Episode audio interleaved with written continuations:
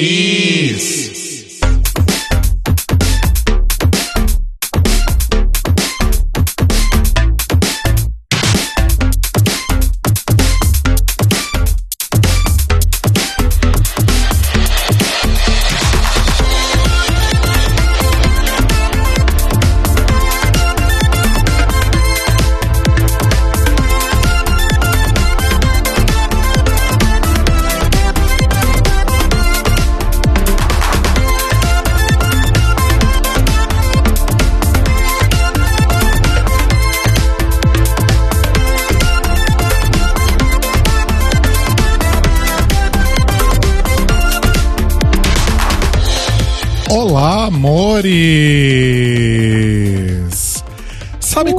Percebe que algo está faltando?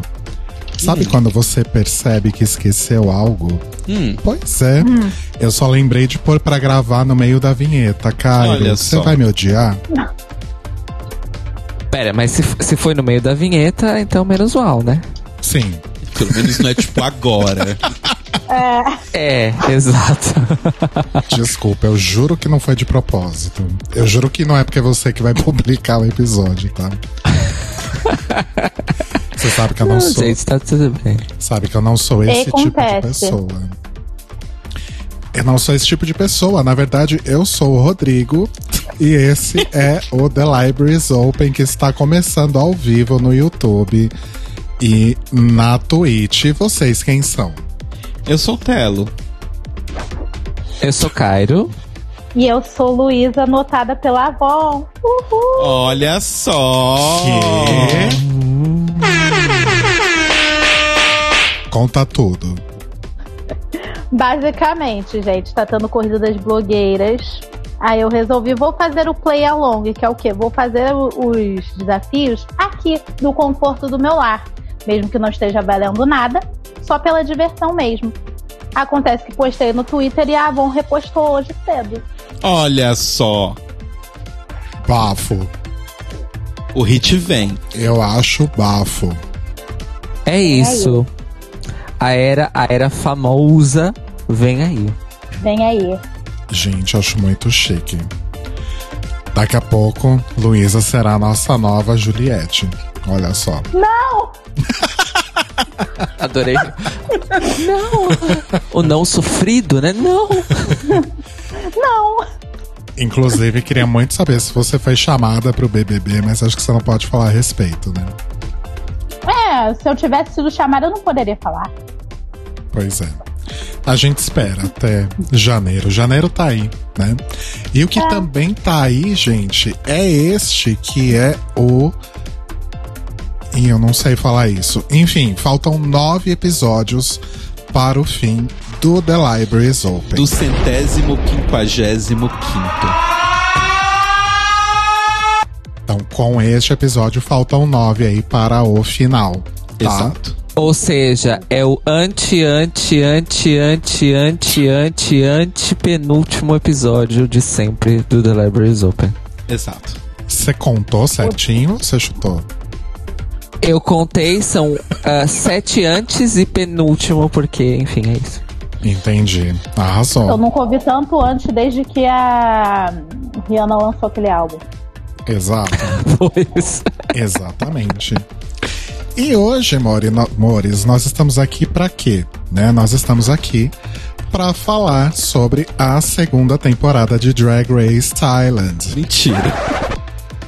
Só que não, né? Por quê? O que, que Adorei aconteceu? o sonzinho do disco. O que, que aconteceu, gente? A gente prometeu, prometeu não, porque prometer é uma palavra muito forte, né? A gente falou na semana passada que a gente faria, né, um episódio aí sobre a segunda temporada de Drag Race Thailand pra porque a gente fez sobre a primeira, né, e a gente achava justo fazer sobre a segunda aí, já que a gente vai encerrar aí nossas atividades em breve. Aí a gente começou a assistir. Aí a gente chegou à conclusão que não era uma boa ideia, Exato. né? Porque são drags incríveis, continua sendo uma das melhores franquias internacionais, mas é uma temporada puxada, né? É lento. E vamos deixar claro que é uma temporada puxada enquanto TV, Sim. tá, gente? Vamos deixar isso claro. A culpa.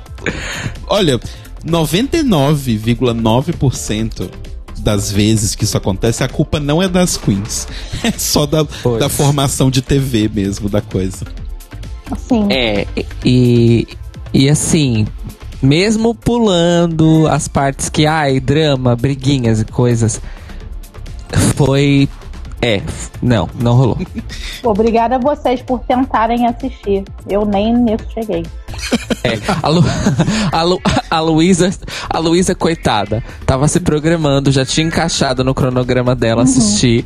Aí eu, o Telo e o Rodrigo. Então, não. Não, não.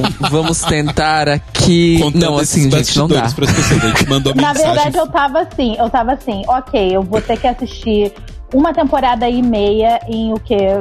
36 horas? Sussa. Vamos lá. Aí quando eu ia dar o play no, de onde eu tinha parado da primeira temporada, eu abro o grupo do, do Telegram. Não, gente, não vai rolar, não. Eu, graças. Nossa, e você ainda ia terminar de ver a primeira? Nossa amiga. Aham. Ainda bem que a gente fez essa- esse serviço público de começar a assistir e falar, é, não. Mas enfim, gente, essa tarefa fica aí pra geração futura de produtores de conteúdo sobre Drag Race, né? É o E é nosso de legado. E é de fato uma Se geração. virem pra fazer review da, de Drag Race Thailand 2. Esse é o nosso legado.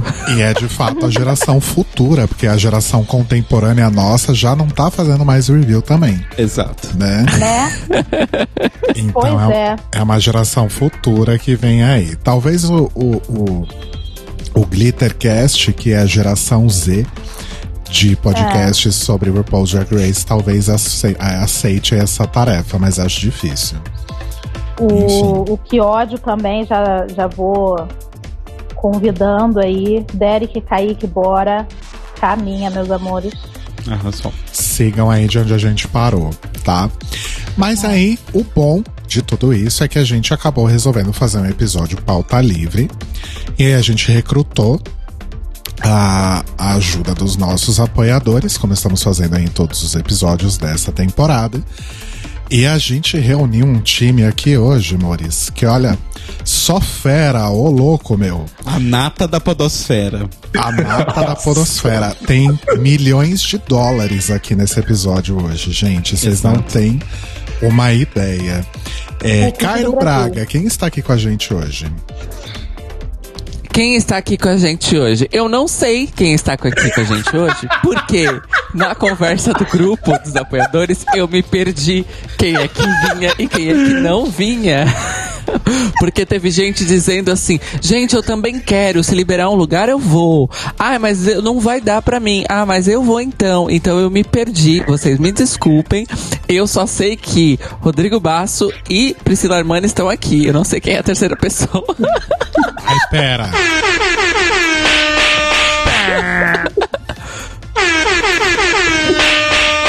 Um pra cada um. Exato. e a terceira pessoa que temos aqui, Tata Finoto, por favor. Ai, ai. Ah.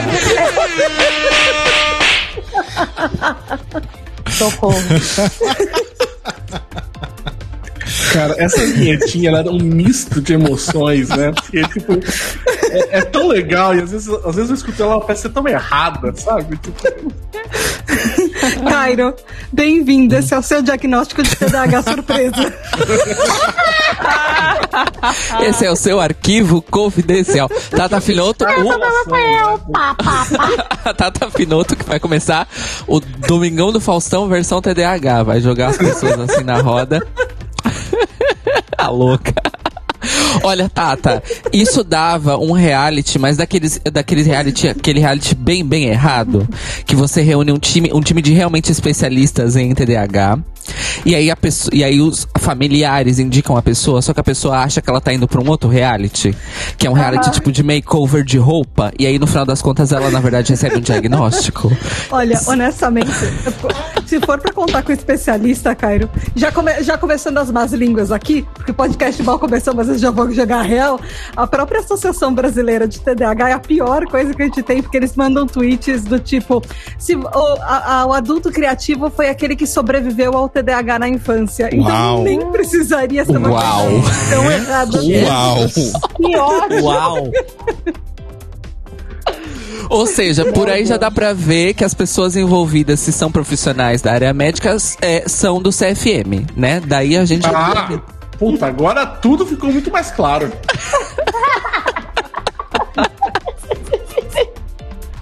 Ai, ai, ai. Vai lá, Baço, defende aí.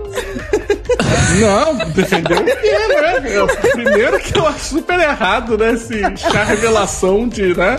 Vamos ver se tem- revelação de TDAH. você tem que pegar ou não, né? Já tá um bolo cortar, né? Tipo, é um negócio assim, né? Eu tô imaginando uma confeiteira fazendo as camadas do bolo pra escrever TDAH. Ai, cara, que errado. Mas assim, CFM se mostrando cada vez mais aquilo que a gente sempre falou, que médico não é porque o cara fez que quer dizer que ele é alguma coisa, né? Exatamente.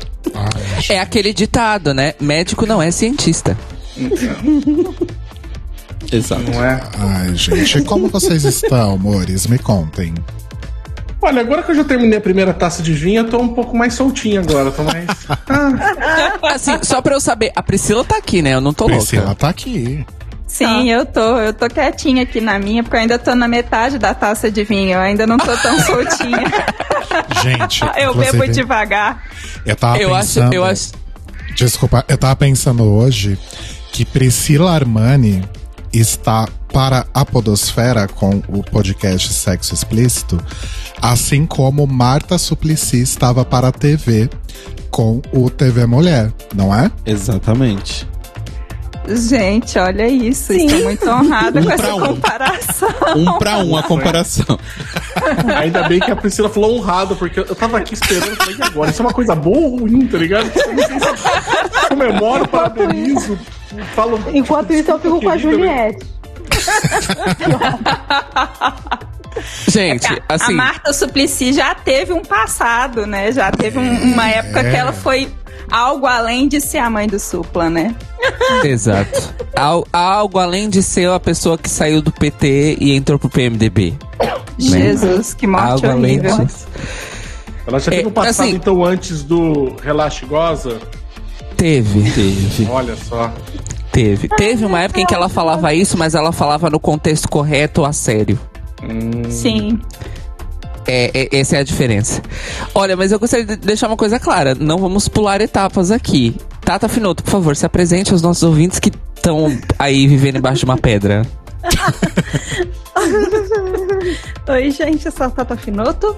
Eu tenho o único podcast em português do mundo sobre transtorno de déficit de atenção e hiperatividade, ou TDAH. E é isso, eu sou TDAH e me sigam lá se você quiser saber sobre o transtorno, vai lá ouvir. E pessoas aleatórias também. Ah, e, o e, o- e a Tribo TDAH, que é o nome do podcast, eh, tem um filho, filhote, do- dos apoiadores, que é o Café com TDAH, que é só papo aleatório feito por pessoas TDAHs falando teoricamente sobre um tema em comum, do tipo, todas as vezes que a gente se estourou na infância. Gente. Bichos de estimação. É, o, o episódio de infância acabou sendo um episódio sobre como as pessoas se perdem e vão parar na UTI por motivos aleatórios. Mas. e TDAH. Ok. O podcast das pessoas que sobreviveram ao TDAH. Literalmente. Não, não. Puta que é muito bom mesmo. Literalmente. É isso. E você, Pri? Mas tá. Peraí, Tata, você não tá esquecendo de outro podcast, não, que você faz? Ah, então, é- é assim que o meu editor, vulgo meu namorado, resolveu voltar a editar o podcast, Uh, cadê? Solta o shade button, cadê? Ai, pera. Ih. Exposed. Porque o podcast, é, o nome do, outro podcast que a gente faz é, ou fazer, enfim, é o Lavando Louça. Ele continua lavando a louça em casa, Só que a gravação do podcast não está tendo nesse momento. Ele tá Então- lavando a louça Ok. há tanto tempo Ele lava, ele lava direitinho. Nem conseguiu terminar o episódio e editar. É isso aí. É. o Lavando a Louça que vai esporte do Casal Verso. É. Nós Casal temos Verso. aí o Casal Verso. E temos uma boa parte do casal verso da Podosfera né, aqui nessa gravação. Pois. Exatamente. Jesus. Rinha de casal. E você, Pri?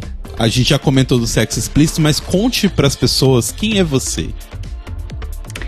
Eu sou jornalista, é, tenho, né, o, o Sexo Explícito é um podcast sobre educação sexual e sexualidade.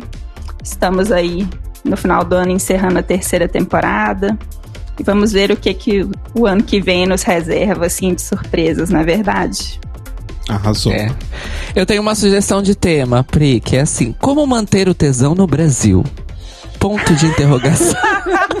Nossa, por favor, eu vou precisar escutar isso. Porque olha, tá foda. Você sabe que você falou um negócio que, assim, de fato eu recebi. As pessoas me mandaram relatos com relação a isso. Chocada. Eu fiz um episódio sobre falta de libido que um, um, um grande, assim, recebi um- uma grande quantidade de mensagens de pessoas falando: olha, tá foda durante a pandemia. Eita. E ainda mais no Brasil, né? Exato. o fator Brasil. Quer dizer, Eu gostei que a nesse, pergunta tem, pode, ser, pode ser de duplo sentido. Um tesão no Brasil e, e morando no Brasil. Pois, é verdade. a, a Pri falou É que tá foda, mas nesse caso não tá foda, né? É, é verdade. Meu Deus, gente. Ok. Nossa, minha soundboard tá tão baixa hoje. Deixa eu resolver isso. Resolva. Mas continuem, gente. Enquanto isso, e você, Basso, o que, que você faz da vida? Olha, eu. no- na maior parte do tempo eu tento aposentar as pessoas, mas quando eu não tô fazendo isso, eu tô fazendo podcasts com a Domenica Mendes, principalmente, lá no site do Leitor Cabuloso, ou no, no site do podcast é delas, ou na Twitch de Casal de Podcast. Arrasou. E ah, as drags favoritas de vocês mudaram desde a última vez que vocês vieram aqui? Como é que estão as coisas? Olha, então, eu dei uma parada de assistir o RuPaul's Drag Race lá pela 11 temporada, acho que mais Fez ou menos bem. eu parei. Fez, Fez muito bem, bem. né? Fez Então, bem, assim, não veio ainda ninguém suficientemente capaz pra substituir Bianca Del Rio, na minha opinião, até agora. Mas aí eu tô, tem pelo menos umas, sei lá, 17 versões diferentes de outros spin-offs aí do RuPaul's Drag Race pelo mundo que pode ser que apareceu lá, né? Mas pra mim ainda Bianca continua sendo a, a rainha da porra toda. Aí posso te dar uma dica, Basso? Se Hum. você quiser assistir, é, voltar a ver Drag Race, é, Hum. eu vou te sugerir uma franquia internacional que é maravilhosa, você vai amar. É a versão holandesa, Drag Race Nossa. Holland. Nossa! Se odeia muito baixo. Puxado. Gente, eu não, Por que Eu você tá não fazendo isso comigo, Rodrigo? não indicaria isso nem pro meu maior inimigo, Rodrigo. O que você fez? Rodrigo, meu xará, me fazendo um negócio desse. Foi meu aniversário antes de ontem. O cara tá me aprontando uma dessa. Olha, vou te contar, viu? Eu não vim aqui pra ser esculachado desse jeito, não. A você Você. nessa data, data querida. Muitas felicidades. Muitos anos de vida.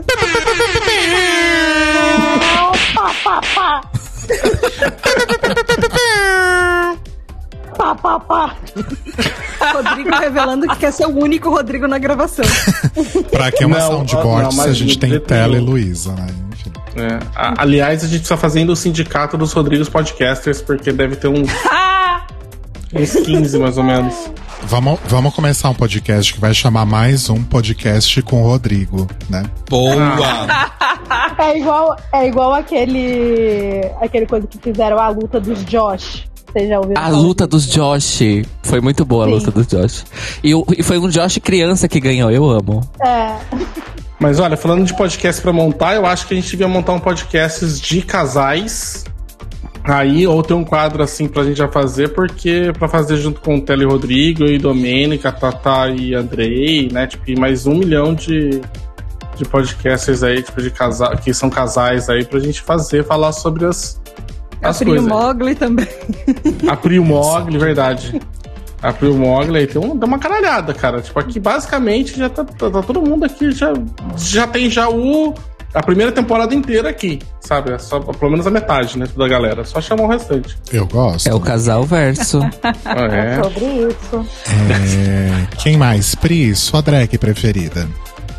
Ah, eu não lembro se a última vez que eu vim aqui eu falei dela, maravilhosa, linda, absoluta, Ícaro Kadoshi. Arrasou. Rainha. Eu, nossa, eu assim, é impressionante. Todas as coisas que ela tem feito só tem crescido pra mim. A minha admiração por ela é in- incrível.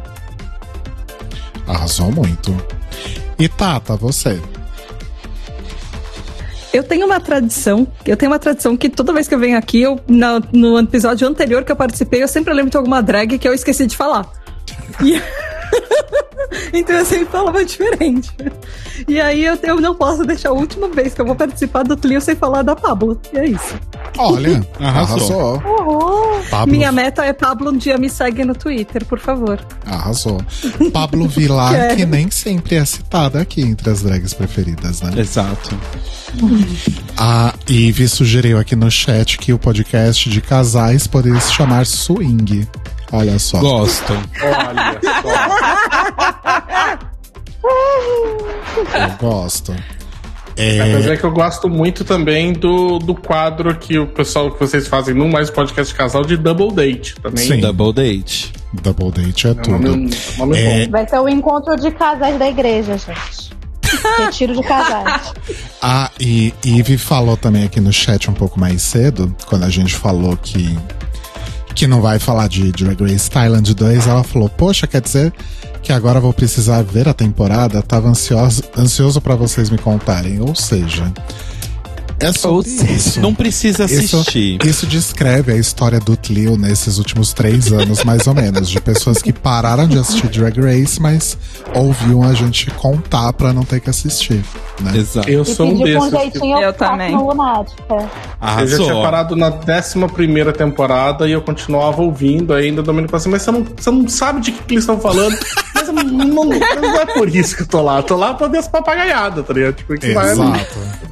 Que aqui tem bastante. Estamos aqui pela papagaiada. Exatamente. Mas olha, mas a papagada também leva o que aconteceu no episódio. Então as pessoas realmente só viam as fotos, às vezes assistiam um trecho ou outro, tipo lip syncs e passarelas, mas elas vinham, elas contavam com a gente pra contar o que aconteceu. Basicamente um serviço de utilidade pública, né? Sim. Com certeza. Exato, é isso. É, olha, eu gostaria de dizer que essa história toda de, de podcast de casais, eu fui, eu fui pedir em casamento agora no chat. Olha, Com o único objetivo de participar da suruba dos casais do podcast, olha só. Com Exato. o único objetivo disso.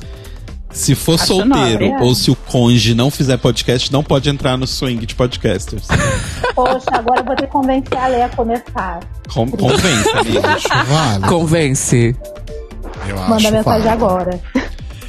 É, Mas espera, o, o- o- qual, é, qual é o critério de faça podcast? Gravou Ai, um áudio de mais de 10 minutos é podcast. Aí, cadê a Domênica? Vai vir me bater aqui. Peraí. Não, você gravou um episódio, gravou um episódio e publicou. É um podcaster. Tipo, é Então, isso. ó, então eu tenho uma solução fácil pra, pra Lu e pra Lê. Não fale que é videocast. É. Essa não é a solução. Lu, chama a Lê pra participar de um episódio do, do Clittercast. Pronto, ela já tá É. classificada. Ela meio É que participou à distância na outra vez, porque a gente tava falando, acho que do do UK3, e lá a gente tem um prêmio que a gente dá pra pessoa que a gente achou que foi a melhor na runway, que se chama Kylie de cu pra cima. Só que ninguém estava concordando quem ia levar o prêmio da semana, então eu falei, vou perguntar pra Lê. Aí ela foi e decidiu, só que resolveram que não iam levar a opinião dela em consideração, fiquei muito triste. Tadinha. Aff, grosseria. Mas olha, também esse, esse problema é facilmente resolvido porque você pode procurar no site do podcast dela que ele tem um feed aberto que permite que qualquer mulher publique um episódio por lá. Então, se você quiser só gravar um e publicar no feed do podcast delas. Inclusive, se ela quiser, eu sou produtora de podcast. Fala comigo. Eu produzo Meu Deus, as- os ataques de oportunidade voando. Vai abaixar aqui. E se precisar de uma pessoa de uma voz bonita pra fazer a abertura, Pri tá aí também. Olha isso. Se precisar Isso- de alguém pra fazer a trilha sonora, olha o Tele, Eu não, Rodrigo e Cairo, e eu faço as artes. Rodrigo, a arte, verdade. Gente, Olha, Já tem a equipe completa. Facilitadores apenas. Eu só as, tem as facilitador artes, aqui. as artes de Telo Caetano são tão boas que estão sendo é, longamente, longamente, enfim, muito copiadas aí Ai, sim. pela Olha, internet. Eu vou te falar que eu, quando vi a, os, as overlays que vocês fizeram pro, pro, lá pra Twitch de vocês, né? Do, do, mais o podcast de casal, eu olhei pra Domênico e falei assim: nossa, mas olha só que overlay bonita, né? Por que a gente não faz umas coisas dessas no mais? Né? Domênico olhou e falou: então, talvez porque a gente não é, né? Tipo, alguém que é das artes, igual o Telo, né? Eu falo, ah, é, eu esqueço que, tipo, eu com a Domênica que se mete a fazendo essas merdas sem ter formação nenhuma, né? Aí a gente acha que ninguém tem, né? Aí, tipo, vai, nossa, como é que ele fez uma coisa tão boa? Sei lá, será que ele trabalha com isso, né? Talvez. Será que, será que ela tem prêmios em design? É, Talvez. né, Ó, gente, Será tem um precisou, M? entre em contato aí, em arroba Telo Caeto. É, ela tem um a M. abertura? Ela é M winner. E nem é piada, é, real. Romão é gote. É, eu sei que já faz 25 minutos que o programa É. começou, mas o The Libraries Open. O The Libraries Tá Open divertido. transmite ao vivo toda segunda, 21 horas, horário de Brasília, meia-noite, horário de Lisboa, em youtube.com/barra The Libraries Open Podcast, twitch.tv/barra Podcast. Você pode ouvir no dia seguinte no seu agregador de podcasts preferido, ou no seu streaming favorito, ou no nosso site thelibrariesopen.com.br ou no YouTube. Meu e Deus. você pode seguir as bonitas e falar com as bonitas por várias redes. Então você pode ir no Twitter e no Instagram procurar por Tlio Podcast. Ou você pode mandar um e-mail pra gente em contato arroba thelibrariesopen.com.br, mandar seu beijinho, mandar sua mensagem aí falando se a gente foi legal com você nesses últimos anos. E você também pode seguir a gente nas redes sociais, então arroba Telo Caeto, arroba Leite Cruz, arroba Cairo Braga e arroba That One Luiza. Uhul! E também vamos lá, vamos dar a nossa, o nosso amor, o nosso carinho, o nosso jabá para os nossos coleguinhas que estão aí produzindo conteúdo. A gente tem, além dos convidados de hoje com seus podcasts maravilhosos, temos também o quê? Dragbox, com mais uma temporada do Dragbox Draw Race, que vai ao ar toda quinta-feira, às 8 da noite. Temos a Desirê aí com o TNT Macabra, que acabou de ir ao ar o terceiro, quarto, Quarto. episódio. Quarto, eu sempre me perco. O quarto episódio do Macabra, que acabou de ao ar, e eu estou muito triste com essa eliminação. Ninguém fala comigo sobre isso hoje, por favor, obrigada. Também conheçam o canal da Dakota, que está fazendo lives falando do Dragula todo domingo. Começou esse domingo agora, porque, né? Começou semana passada o Dragula, então não tinha como eu começar antes. Mas está lá fazendo as lives dela e também o canal Que Ódio, que está fazendo reviews do TNT Macabra. Além de, claro, Glittercast e o Lunática, que estão aí também. Estamos aí também fazendo as coisinhas pra vocês. Então, vem, Arrasou. vem. E nós ainda fazemos parte da rede dos LGBT Podcasters em www.lgbtpodcasters.com.br e nas arrobas hashtags LGBT Podcasters no Twitter e no Instagram. Para acompanhar todos os podcasts da rede, já são mais de 80, vão lá no Spotify e sigam a playlist que é atualizada todo domingo com os episódios mais recentes dos podcasts da rede. Procurem por Podcasters LGBTQIA+. Arrasou. É, eu já falei que, esse, que falta nove episódios já. Então a única coisa que falta agora é o nosso sorteio entre os apoiadores. Vamos lá.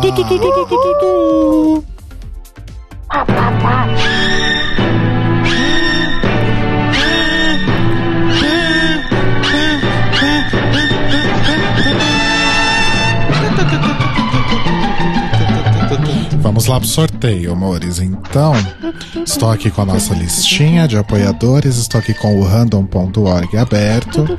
Vamos ver quem é o primeiro nome da noite.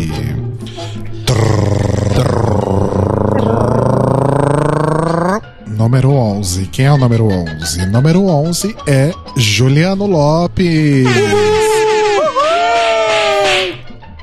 Juliano Lopes, prim- primeiro sorteado da noite, hein? Arrasou. para o segundo nome.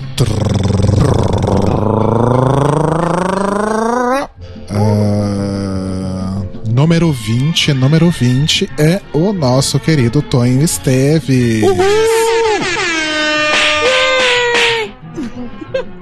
E o terceiro e último nome da noite.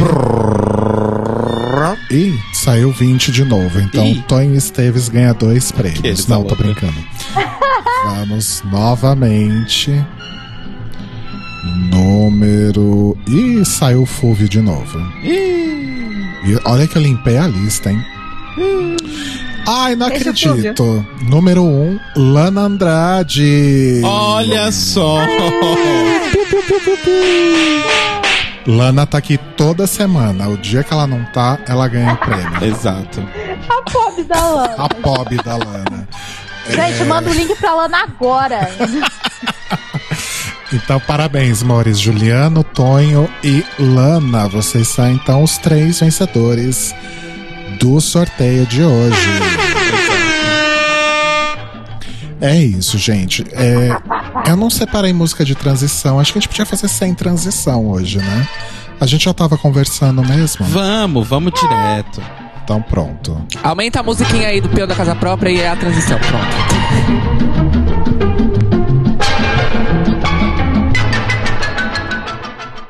Pronto. Essa música sempre surpreende, né? Porque ela vai pra, realmente pra uns lugares que não tem nada a ver com o começo. Eu tô com vontade de dublar essa música. Ai, gente. Olha quem chegou no chat, gente. Alana Andrade. Olha só. A gente invocou ela, tipo Beetlejuice. Lana, não sei se você ouviu, mas você foi uma das sorteadas de hoje. Uhul! Piu, piu, piu, piu, piu.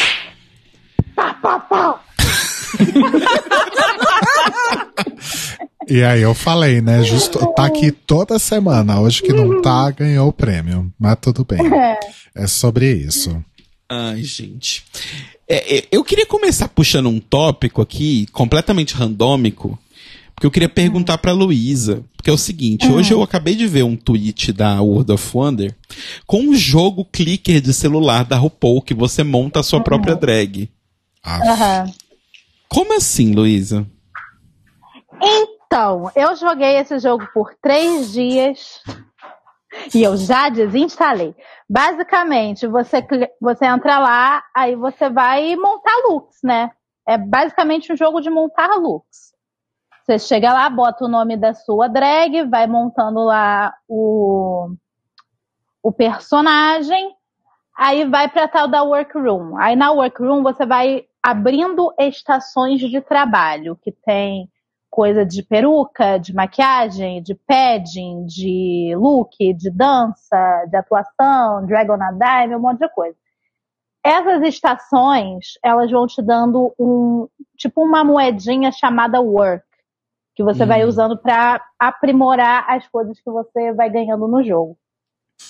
E aí, o Next Challenge, na verdade, é um, é um tema que eles pedem. Ah, por exemplo, o tema de hoje é, é princesa gótica. Aí eles vão deixar lá algumas, algumas especificações. Tipo, o seu look tem que ter a tag de, de gótico. O seu look tem que ter a tag de glitter. Aí você tem que escolher as roupas que estão ali. Se você tiver mais é, itens dessa tag, dessas tags pedidas do que a sua concorrente, que é um bot, você ganha, aí você ganha um repeater badge. Gente do céu. E como é que você ganha seja- isso? Você, você tem, tipo, é daqueles jogos que ele, você tem que, pra fazer alguma coisa, ele mete, mete um Candy Crush no meio e você fica jogando Candy Crush pra você ganhar as coisinhas até você jogar de verdade o que você queria? Ou não? você vai ganhando, eu acho que de acordo com. São pequenas. Como é que era, gente? Pequenas missões que você ia cumprindo. Tipo, ah, tem que juntar. Tem que juntar não sei quantos work, aí você libera um negócio lá e você ganha um, sei lá, um membro da pit crew que vai tornar a sua estação automatizada e você não precisa ficar coletando work toda hora. Já vai Jesus. direto pra conta. Aí depois você vai, pega não sei o quê, você compra lá a roupa que você quer. Aí se você comprar duas roupas iguais, você consegue dar upgrade na roupa, ela fica mais poderosa, digamos assim. E a Ancintra falou aqui no chat como que a RuPaul não colocou loot box nisso.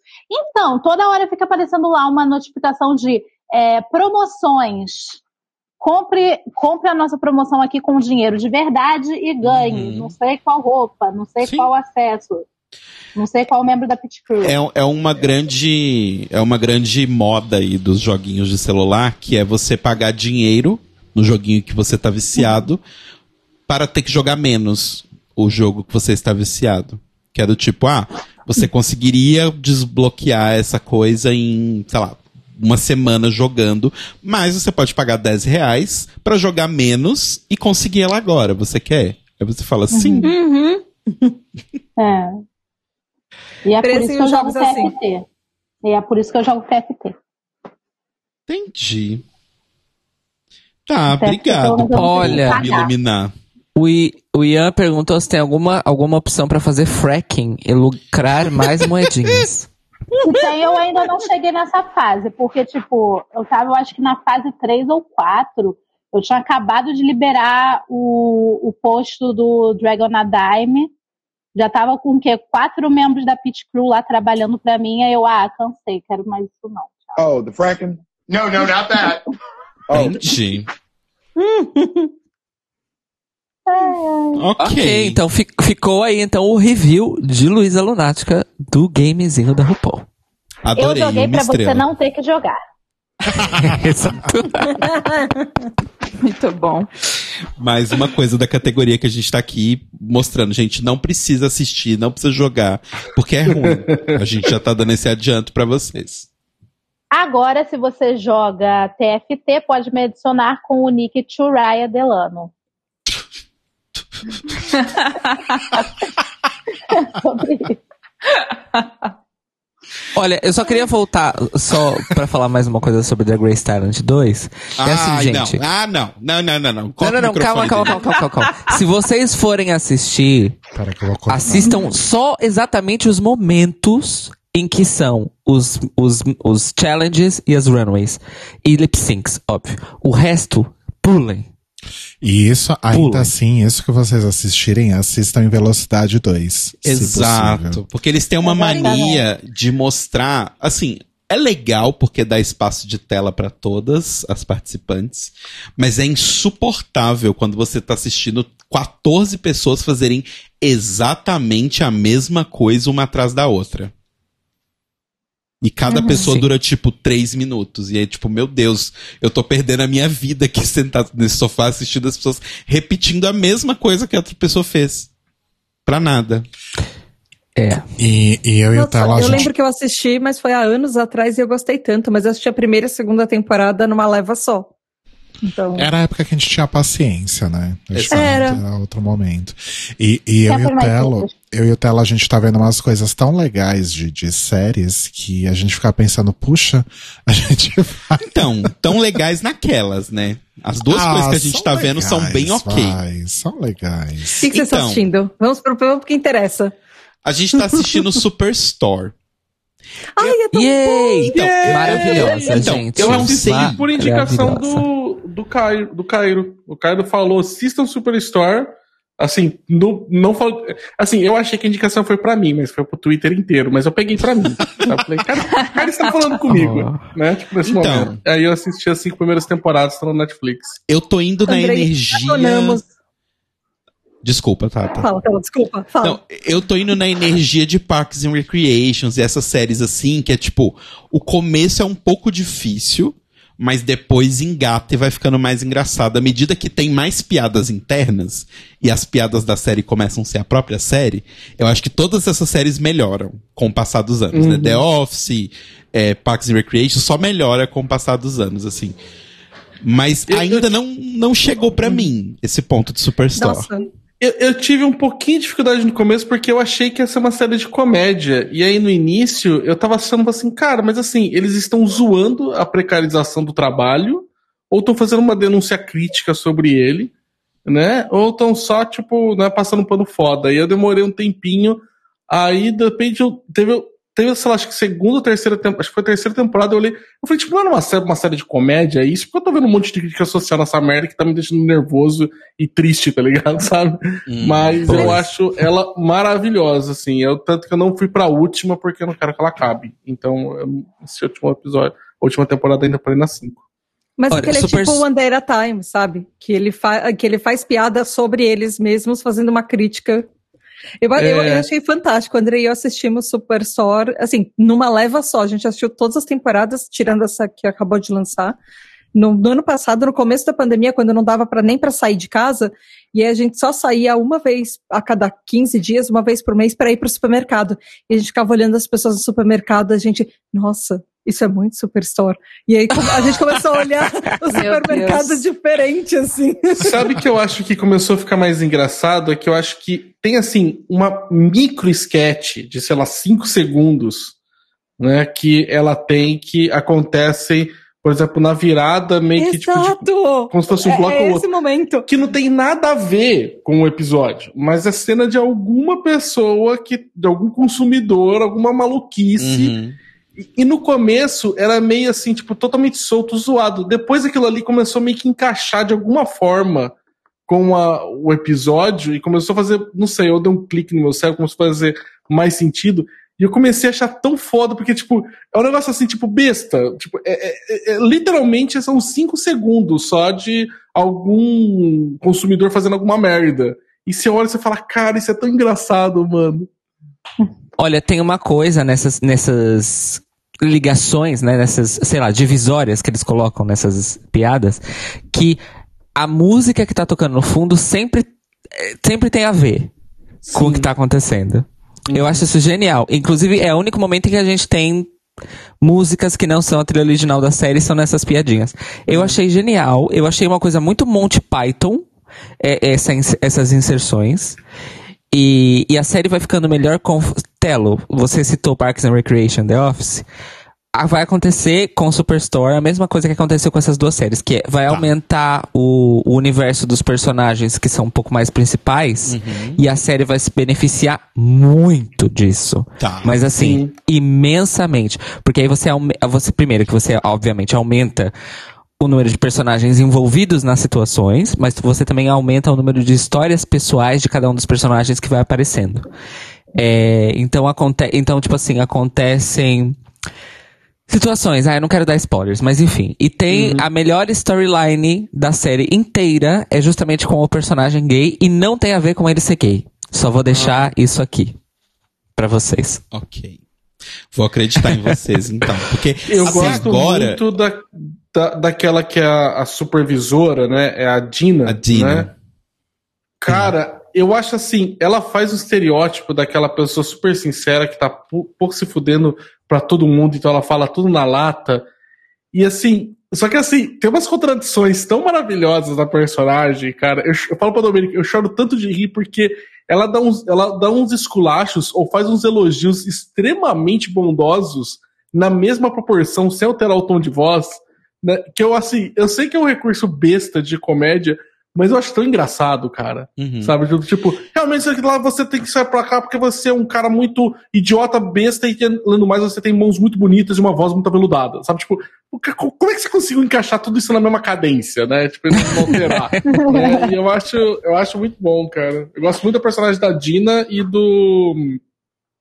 Ai, como é que é o capaz que fica fazendo os anúncios? Ai, Ai. o- Uh, não é Larry, Ah, bem, calma. Gente, O cara que faz os anúncios porque. Ele é Garrett. ótimo, Garrett. É o ele Garrett. ótimo. Garrett, cara, ele tem um timing de piada, aquele cara, o personagem dele, eu não sei o texto pra ele. O timing dele é o melhor timing pra mim de todos, assim, tipo, todos os personagens, assim, tipo, as piadas dele sempre estão exatamente no momento que era pra estar, né? Eu fico muito, muito impressionado. Uhum. Eu acho maravilhoso que o, que o protagonista do homem hétero, branco, cis, ele é aquele estereótipo Faria Lima. Não, ele é o esquerdomacho total, né? É ótimo! É ótimo! Ele é o esquerdo macho, o feminista, né, cara? Ele é. Sim. Meu É, então, mas, ah, mas aí o ponto, o ponto da série é, você, ele entra num lugar com essas, com essas coisas, só que tem duas mulheres em posição superior a ele no trabalho. Ah, uma delas ele acaba se apaixonando, mas enfim, isso não é spoiler porque isso acontece literalmente nos primeiros 10 minutos da série. Então isso não é spoiler.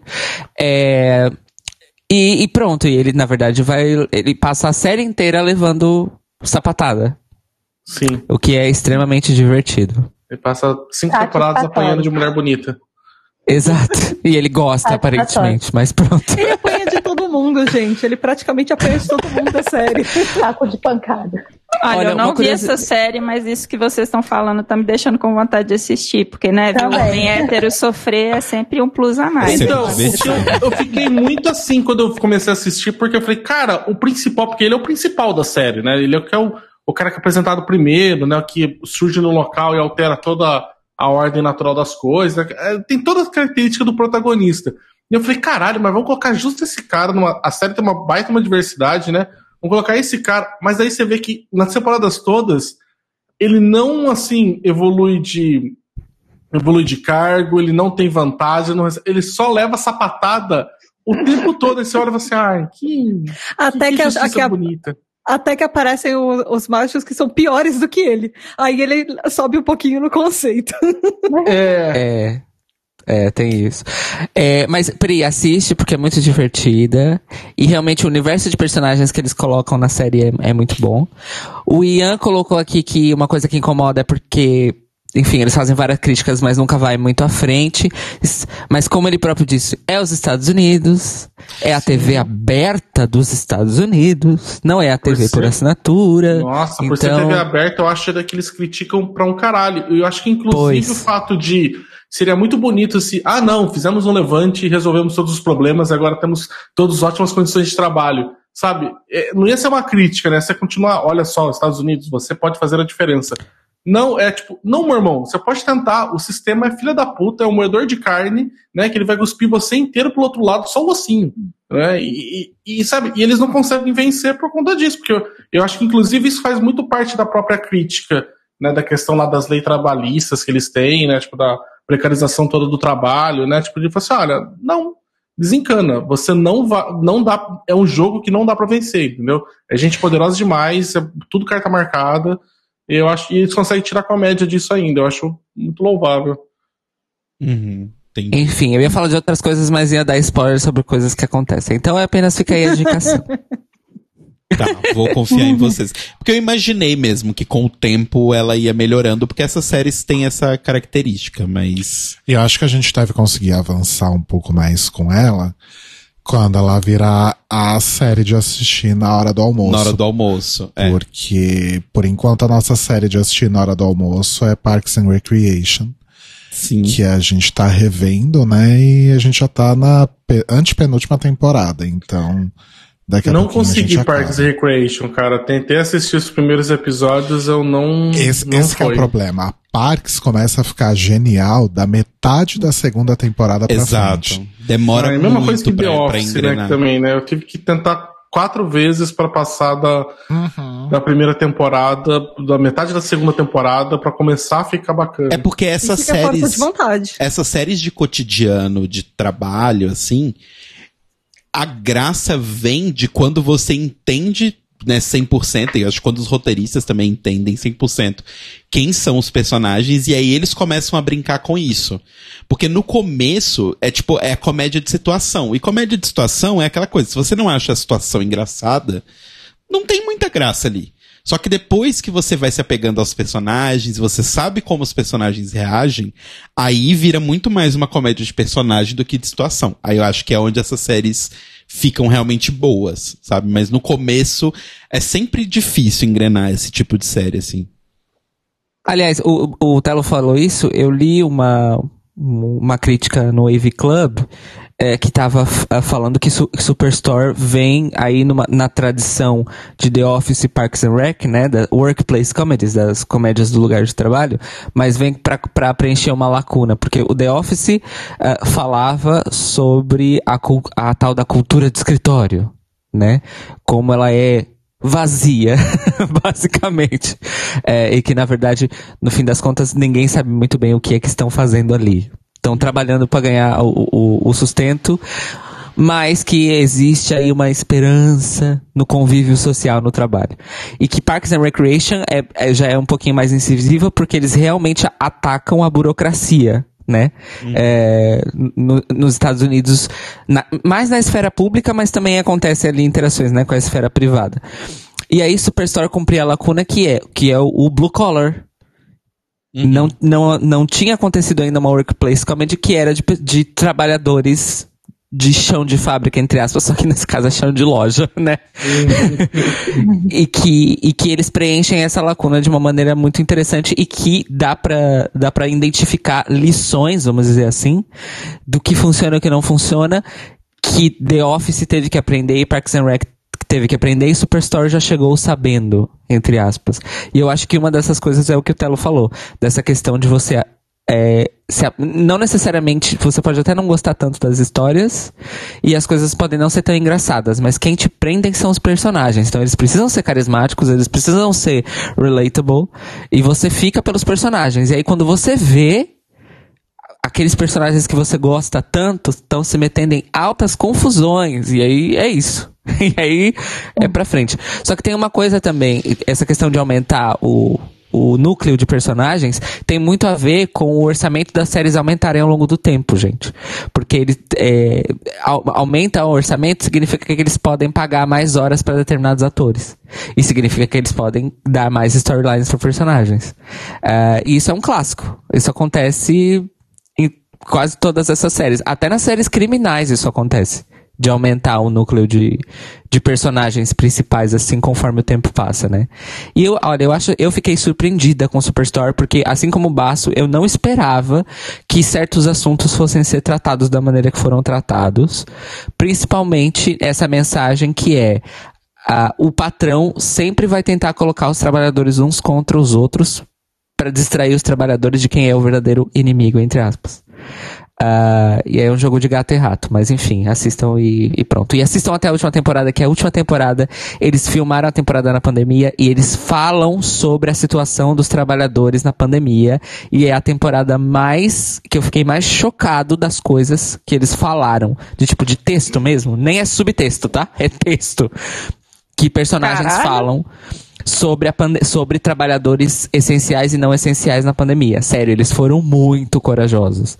Mas é aquela coisa, e as né? situações, né? Que eles colocam os personagens passando no meio da loja e os consumidores e tudo que acontece no cenário e você fala, isso é tão horrível, tão real, mas eles colocam de uma maneira que é, é aquele traje cômico. Exato, exatamente. Em Superstore, eles, nessa última temporada, por causa da pandemia, eles conseguiram um feito. Eles foram uma das pouquíssimas ou únicas séries de comédia que falaram da pandemia durante a pandemia. O Brooklyn Uma das Nine-Nine, únicas. isso também. E aí, como ele é uma, Brooklyn Nine-Nine, como é uma série policial, eles ainda fizeram uma crítica aos policiais e às coisas que aconteceram durante a pandemia. Eu achei isso Exato, exato. A gente ainda não Exato, assistiu a, a mais recente de. Essa de Brooklyn Que é a Nine-Nine última é a última, a última, né? Sim. Sim. É. E essa E, de. o, e Superstore também acabou de acabar. sim. É a última, a última, também. Ai, que triste. Ai, não, por Ela, dá, favor, eu ela deixa essa sensação. Que acabar. Tipo, porra, cara, tipo, por mais que eu Elas adore, eu não bem. essa série se, se arrastando por um milhão de temporadas, sabe? Melhor do que virar The Office, gente. Que Nossa. a sexta e né? a sétima são um grande nada. Não, a oitava e a nona. É, a oitava e a nona, eu sempre confundo. né? E olha, eu tenho que dizer uma coisa pra vocês. Assistam Superstore até o fim, porque o final de Superstore é muito, muito bom. Porque foi um final que foi escrito pra ser um final, a temporada toda foi escrita pra ser a temporada final, então a coisa é bem feita, sabe? Bem cuidada. Sabe, bem escrita, que dá, dá gosto. Foi assim o final do Superstore. Assim, ai, gente, igual, é isso. igual a última temporada do The Libraries Open, que muda de tema no, no- na, dois dias antes do episódio. Exatamente. Mas é para o bem, é para o bem. Escrita assim com primor. A louca. Mas nisso já vai representando o quanto que a- a- o trio não precisava mais continuar existindo, né? Porque, viu só, até os temas a gente já tá abandonando e é uma grande despedida de tudo pra mostrar que, viu, gente, não se leve nada tão a sério assim. É o Exato. surto coletivo. É o My MTV, né? Lembra quando a MTV acabou? Exatamente. Então, Meu é, é o My The Libraries Open. A gente vem aqui e fala o que, que é. Oh, Deus. E, e a outra série que a gente tá vendo. Ai, rapidinho, Lu. E a outra série que a gente tá vendo é a Another Life. Que Não é sei. uma. Alguém viu isso, gente? Não conheço. Não, Ah, não conheço. não. É, Então, é uma de assim, espaço? É. É, é porque assim, Ah, pipo- ela pipocou. Eu não no- lembro, e a gente viu, e o Andrei me lembrou que a gente não vai voltar pra segunda temporada porque a gente desistiu na primeira. Mas aí, como a gente assistiu muita coisa junto, eu já não lembrava disso. Então, é porque ela pipocou na- nas recomendações da Netflix e eu quis ser muito legal com o Telo, porque ele ama ficção científica e Sim. ama principalmente ficção científica de coisas espaciais. Exato. Aí eu falei, ai amor, vamos assistir, né? Exato. Todo gentil e ele tá odiando a série Então. e eu tô amando. Então, eu não, eu não tô odiando, assim. É- É só porque eu não estou achando nada demais, porque a série, ela é um grande pupurri de todas as histórias de ficção científica que você conhece, misturadas.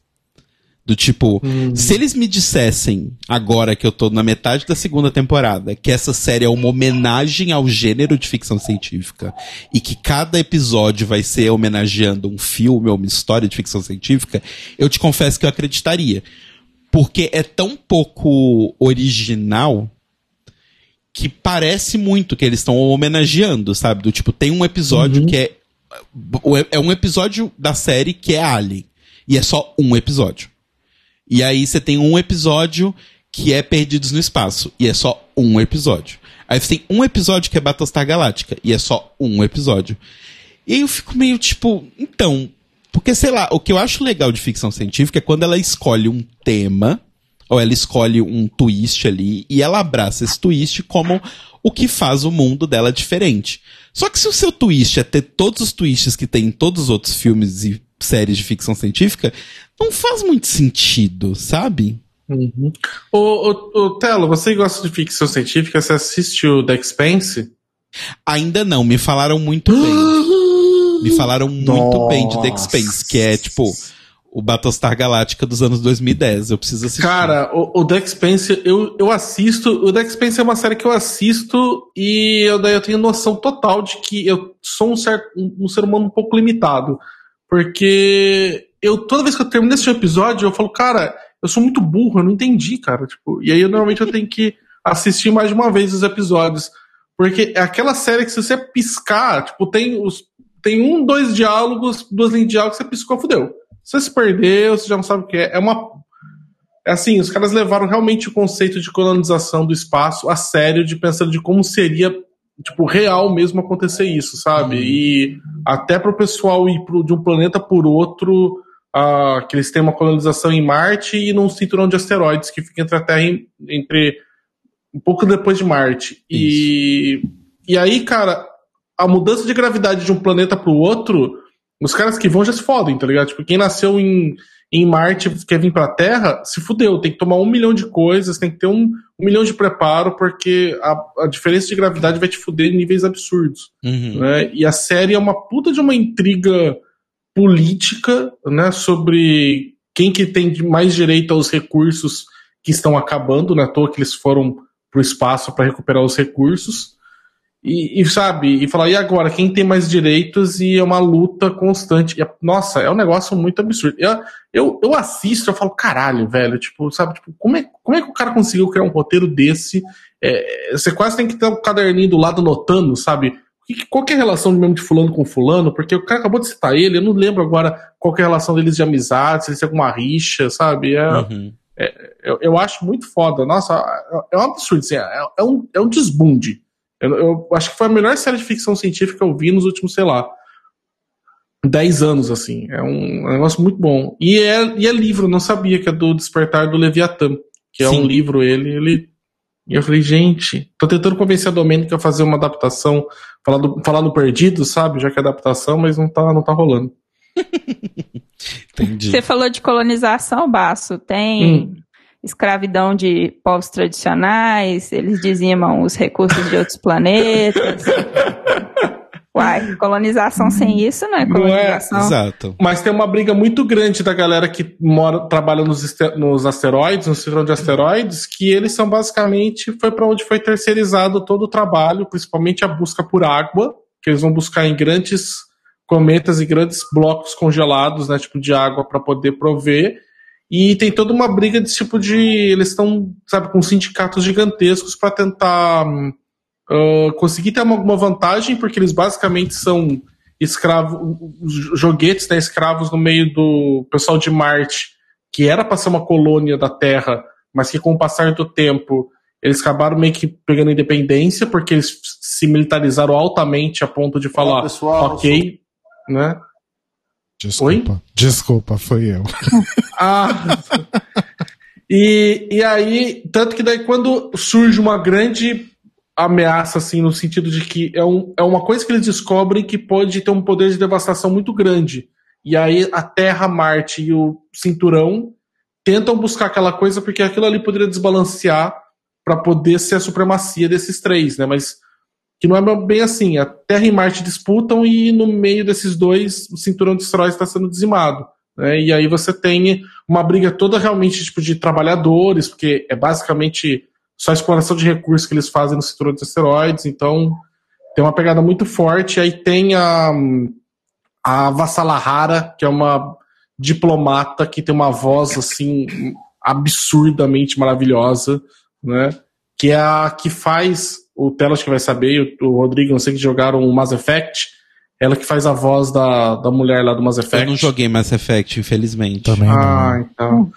Mas é assim, é, é uma grande busca, assim, tipo, tem muito disso, viu, Pri? Tipo, de, de precarização e de exploração de recursos e exploração das outras pessoas por conta disso, sabe? É, e, e, e, assim, a trama vai. E o negócio vai escalando no nível que você fala, cara, eu não sei pra onde isso vai. E, e aquelas tipos de série que a pessoa comete um errinho, né? Não é. Ah, dá pra consertar, não. Tipo, fudeu, tá ligado? Agora vai tipo, vai. As, as consequências são assim catastróficas, sabe? É, então é muito bom de acompanhar, sabe? É muito bom mesmo. Gente, vocês falaram esse negócio de, de colonização e tudo mais, eu só ouvi isso aqui, ó. Vocês ouviram também? Estão É o ouvindo? som do tabu Que quebrando. É o tabu quebrando lá longe. Ai, Deus. Ai, gente. Mas assim, assistam, mas não é nada demais. Ah, eu tô gostando.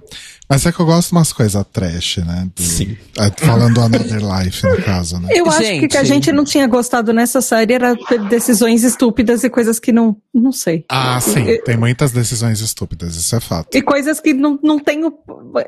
Até onde eu lembro de coisas que a gente assiste que a gente acaba abandonando depois, geralmente são do tipo, meu, o personagem não tinha por que fazer isso, ou dava, tinha algum jeito da pessoa escapar daquilo ou não fazer aquilo, e por algum motivo a pessoa esquece. Uhum. Ah, Tata, desculpa, você vai me desculpar, mas isso não é motivo pra deixar de assistir série hoje em dia, Não, não. mas- Não, mas Porque, às igual, por exemplo, eu- os filmes novos do Alien, até esqueci o nome, de tão genéricos que eles são. Prometeus, esse- essa leva toda aí. Chega um cara num planeta que ele nunca viu na vida. É que a primeira coisa que ele faz, tirar o capacete. Ah, Óbvio. então, ok, Aí você ok. pensa assim, nossa, que imbecil, né? Aí tu anda na rua, um monte de gente sem máscara durante a pandemia, você pensa assim, não é tão imbecil. Altamente Exatamente. baseado em fatos reais, aquela a merda. vida é imitada. Não, justo, justo. Cara, Mas a- a, a realidade, largou ela por alguma tá. coisa estúpida, alguma coisa que foi além da conta até pra gente, sabe? E quando eu falo até pra gente, o Andrei não quer largar Riverdale até hoje. E a gente Jesus continua... Cristo. Exato.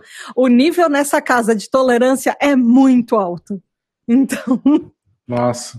Não, Yikes. deu coragem. A, a realidade, né, cara, ela dá tapa na cara da ficção, né? Tipo, diariamente. Então não. Porra, Tá muito totalmente. difícil.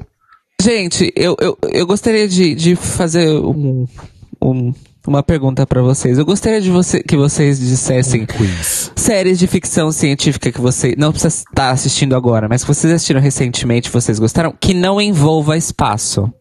Esse é o meu desafio pra vocês. Porque todas que vocês falaram são no espaço. O Westworld é uma que eu gosto e que não envolve espaço. Boa. É uma ficção científica foda. Apesar da terceira temporada ter dado uma caidinha, assim, na qualidade, mas eu ainda acho boa. caidona, né? Oi? Uma caidona, né? Então, em partes, viu? Porque eu acho que é mais um problema de execução do dali dos, dos atores pra entregar aquilo ali e de um- algumas escolhas que foi de a série virar mais ação do que era, que não era tudo isso. Principalmente É depois descobriram que a atriz principal que ai, faz a Dolores, não, não vou me lembrar o nome da atriz. Evan Ah, Rachel. Wood. Evan Rachel Wood. Isso, é, descobriram que ela é tipo, não sei os termos certos, tá? Vou falar faixa preta de kickboxer. E, e aí então ela descobriram isso e começaram a colocar a mulher pra chutar e bater em todo mundo, porque descobriram que ela sabe lutar de verdade. Né? Não tão- tanto que as cenas de luta não são nem dublês mais, é com ela. Gente, E eu não aí- sabia disso. Que, que bizarro. É, porque ela não colocou no. Ela tem até uma entrevista que ela não. Tinha uma cena que ela tinha que chutar. Um cara, ela dá um chute uh, giratório, né? Na cabeça de um cara. E ali, antes de fazer a coisa, ela falou que ela. Não, deixa que eu faço, tento fazer a cena antes do dublê, né? E ela deu, e deu, tipo, de primeira, assim. E aí o pessoal falou, então, mas você sabe? Eu falei assim, é, mas é. É que assim, você pediram uma. O, o papel era de uma mulher camponesa, né? Tipo, uma filha de um dono de fazenda, tudo mais. Eu não achei que no currículo eu tinha que colocar que eu era fodidona em kickboxing, tá ligado? Tipo, então. E aí descobriram isso e começaram a colocar um monte de cena de ação pra ela. Mas eu acho que ainda o roteiro da ideia da inteligência artificial lá que comanda, tá tentando comandar tudo, eu acho que ela é, é- é- era o caminho meio que natural pro negócio ir, sabe? Eu acho que tem um, Uhum. algumas escolhas ali de, de coisas que não bate muito bem, mas eu não acho que é tão, tão ruim assim a terceira. Mas eu acho ela muito boa, Westworld. Azul. que mais, gente? É, ó, aqui no chat a gente teve algumas indicações. O Cadu indicou Electric Dreams. Eu só assisti o primeiro episódio e eu não gostei. Tipo, foi com um dos contos do Philip K. Dick, que é um dos meus contos. Assim, ele é inspirado, né? Não é diretamente, mas é, é um sonho. São os, é baseado no livro ah, dos livros do Philip K. Dick, e aí o primeiro episódio é uma mulher que sonha que é um homem, que sonha que é, uma, que é ela, que sonha que é ele, que sonha que é ela. Enfim, essas Nossa. coisas. E aí você não sabe quem é o. Que é o negócio. Mas eu achei tão fraca a adaptação, tão fraca, que eu não continuei depois disso. E o Ian Sintra tá ah, falando pra gente assistir The Nevers, que é da HBO Max, que é uma série vitoriana em que as minorias em Londres, principalmente mulheres, ganham superpoderes. Olha só. Olha só. Olha. Ó, parece Ó, interessante. uma, uma série boa que eu assisti o ano passado, que foi né, eh, que de ficção científica, foi da, da HBO também, que foi o Lovecraft Country. Ai, Love sim. ela- Country é legal, é Boa. bem bom. É muito boa. Muito boa. Eu tinha conseguido pegar o, o, o livro do Martin Ruff antes da série, aí eu tinha lido, e eles seguiram mais ou menos, né? Tipo, tanto que é é uma adaptação, é mais um inspirado em do que uma adaptação que eles mudaram bastante coisas, mas assim, ainda assim mantendo o, espírito do, do livro. Eu acho ele muito bom, principalmente que a, a, o roteiro e a direção, o roteiro não, a direção da Misha Green fez toda a diferença, assim, para dar um outro, um- uma outra pegada pra série, assim, ela é muito boa e é ficção científica foda, assim, tipo hard. Uhum. Uhum.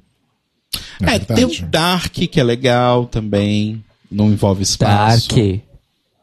Boa. Dark é legal. Dark é muito boa. A Dark eu parei na segunda temporada, porque eu falei, gente, pra ir pra terceira eu vou ter que lembrar todo mundo quem era quem. Aí eu fiquei com preguiça. E é um povo tudo igual. Eu falei, eu não tenho essa capacidade intelectual nesse momento, aí eu deixei pra lá. Pris- Ai. Priscila, eu te digo, vale a pena chegar até o fim. Porque. Eu tenho que pegar meu sério. mapinha. Ai, mas a terceira temporada não é tão legal, não. É, dá uma Ah, caída, eu gosto. Mas é, o que, mas é legal. Ah, e tem, pra mim, a melhor série de ficção científica do Brasil, que é 3%. Ai, É três- muito Nossa, boa. maravilhosa. E não envolve. Não consegui assistir, assisti os dois, três primeiros episódios, não me pegou.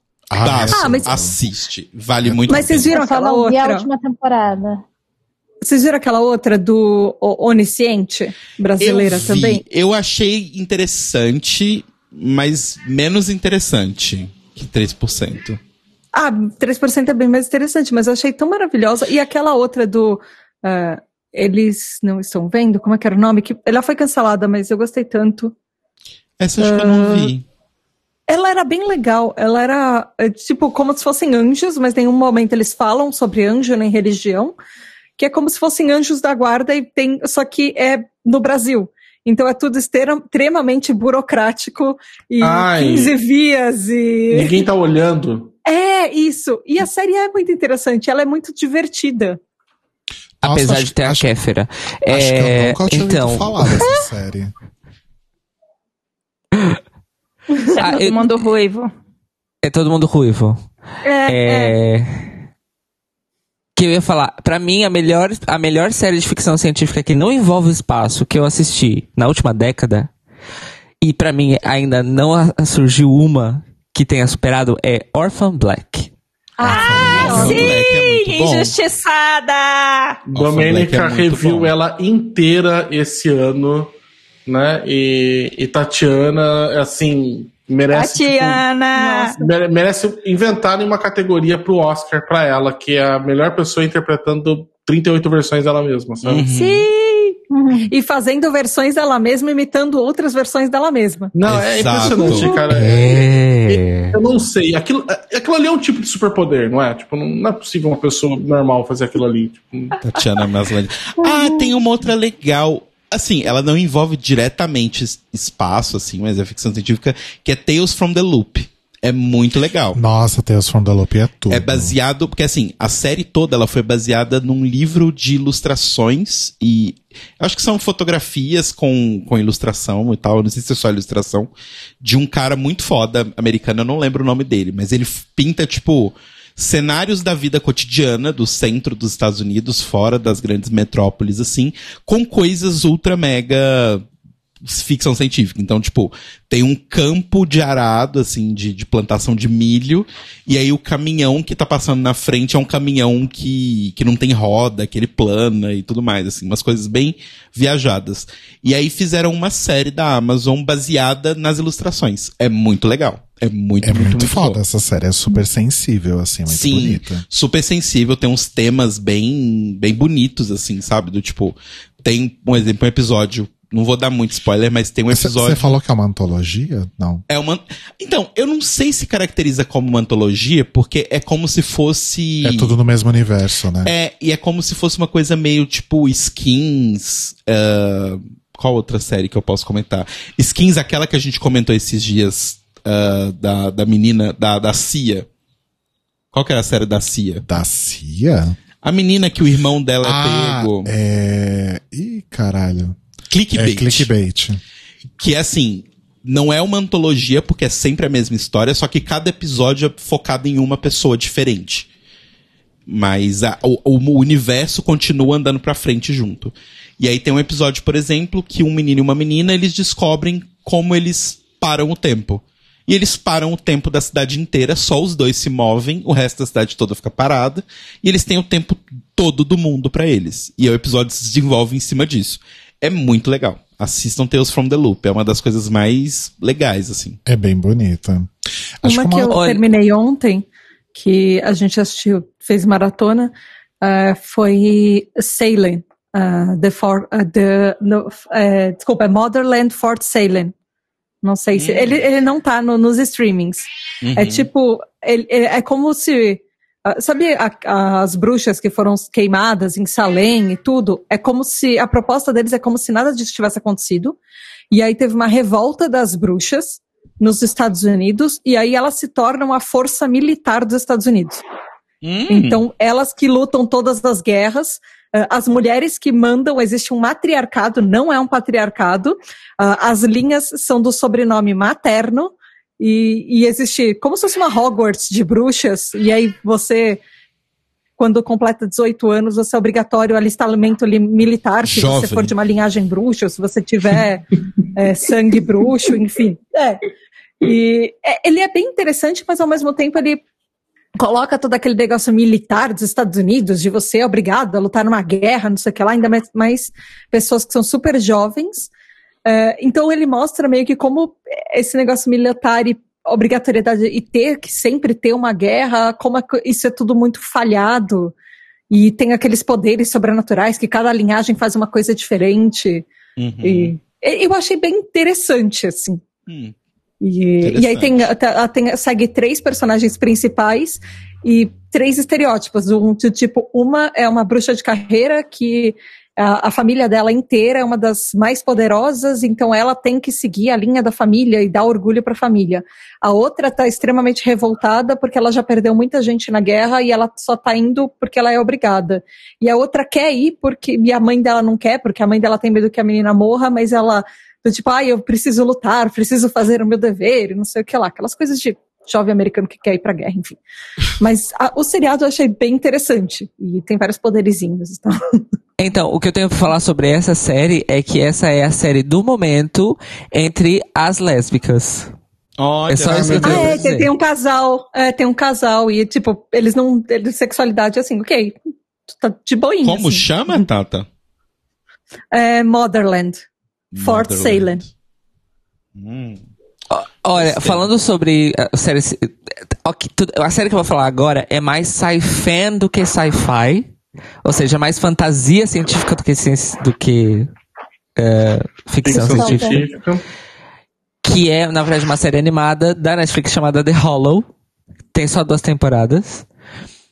É, e que o plot twist que acontece no final da primeira temporada é me pegou de surpresa. Eu li muita gente na internet dizendo que, ai, eu sabia que isso ia acontecer. E aí eu fico, mas como? Como vocês sabiam que isso ia acontecer? Nossa, ó, isso. E na, segunda tem- e na segunda temporada, depois de revelado o plot twist da primeira, eles ainda conseguem inventar um outro plot twist que é tão surpreendente quanto. Então eu recomendo The Hollow, é uma série animada, a Netflix. Outra que eu, que eu não assisti inteira ainda, estou assistindo, é Final Space. Que eu estou amando. Que linda, linda, linda, linda, linda. Gente, eu fiquei muito- Amando. Nossa, Estou muito amando. boa. Final Space. E eu comecei a assistir ontem, assisti dois episódios só, de uma outra série animada que estreou agora na Netflix chamada Inside Job. Mas não é ficção científica, é tipo, é como, é, como se existisse mesmo o Deep State nos Estados Unidos. E na verdade o Deep State não é um Deep State, mas é uma Deep State Corporation. É uma empresa privada que administra todas as conspirações e monstros É, é, do mundo. É, uma, é, é tipo a MIB. É como se é, é a mesma noção organizacional da MIB, só que é muito mais focada em, tipo, em teorias da conspiração e monstros terrestres do que necessariamente extraterrestres, assim. tem uma pegada E meio aí- Rick Morty, né? É, um pouquinho, mas assim, a protagonista, ela é tipo uma, uma- ela é a melhor cientista da organização, só que ela não tem people skills. Então, ao invés dela receber a promoção dela de diretora da divisão, como ela, como lhe foi prometido, ela é obrigada a dividir essa promoção com um, um cara aleatório que é formado tipo em administração.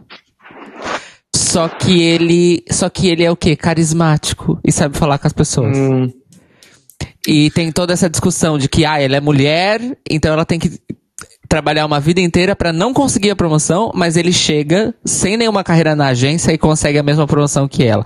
Só que aí eles começam a lutar juntos porque, na verdade, existe um deeper state por, por trás do deep state. Enfim, nossa. Só só que é queria- comédia. É, É. comédia, tá?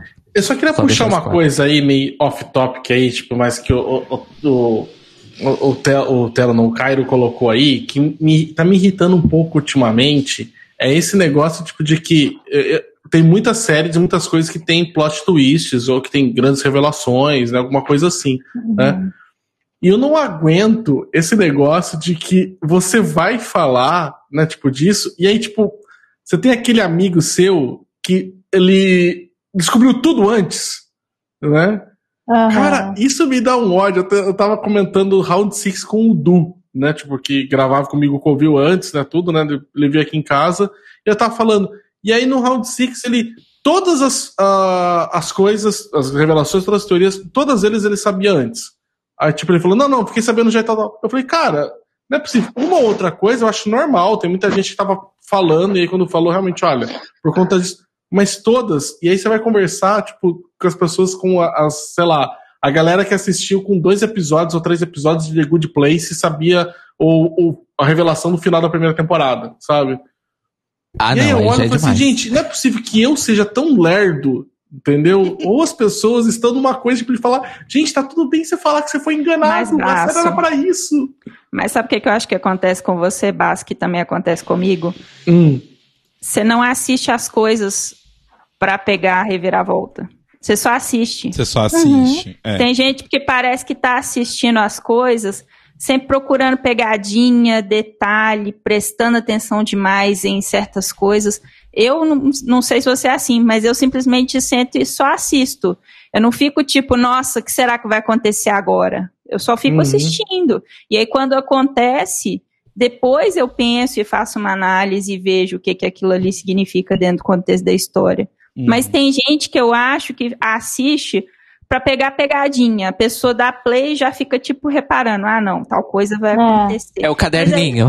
Mas às vezes talvez nem seja isso. Eu, por exemplo, Andrei e a gente assiste as séries, às vezes a gente fala, ah, quer ver, isso vai acontecer. Mas não é porque a gente tá procurando alguma coisa, mas porque às vezes a gente é tão. eh, a gente assiste tanta série, se faz tanta maratona de tanta coisa, que é algum plot que você já viu alguma Exato. coisa similar em algum outro lugar. Do tipo, por que, que a gente assiste Riverdale? A gente meio que já sabe tudo que vai acontecer. Tá certo que Riverdale repete os mesmos plots há 15 temporadas. Mas Nossa, tem, tem várias, tem várias coisas que ah, em várias séries você vai pegando e você fala, ó, quer ver? Isso aí vai acontecer. Por exemplo, ah, Game of Thrones. Game of Thrones, se, se você não viu o olhinho fechado e sanguinho aparecendo, a pessoa talvez não tenha morrido.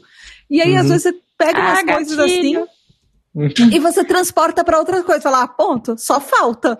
E às vezes, Ah. nessa sua falta, às vezes alguma coisa acontece. Fala, ah, Mas ok, isso é normal. acertei. Isso eu não Eu- acertei. Mas- Eu também, eu com a dor assistindo, também falo, vai ver que, olha, nossa, acho que vai acontecer isso, vai acontecer aquilo. Exato. E é aí, normal, só que muitas vezes assim, você acaba acertando a maioria, porque É, o que não é normal você acer- acertar 100%, né? Aí eu Ah, é. começo a falar que é, né, tipo, pera um pouco, né? Tipo, Uai, né? fala pra pessoa ser roteirista. Por que, que tu não mandou É. teu, teu currículo ainda lá pra, pra Hollywood? Ai, cara, eu acho. Eu acho falando, falando em roteirista, vocês chegaram, todos os podcasters aqui, vocês chegaram a ver a série sobre podcast?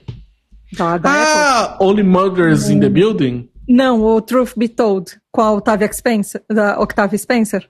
Não, tem essa- uma, tem uma do Only Murders Eu nem in the sabia Building. que existia. O que, que é isso? Essa, Essa- Only Murders é sobre podcasts de true crime.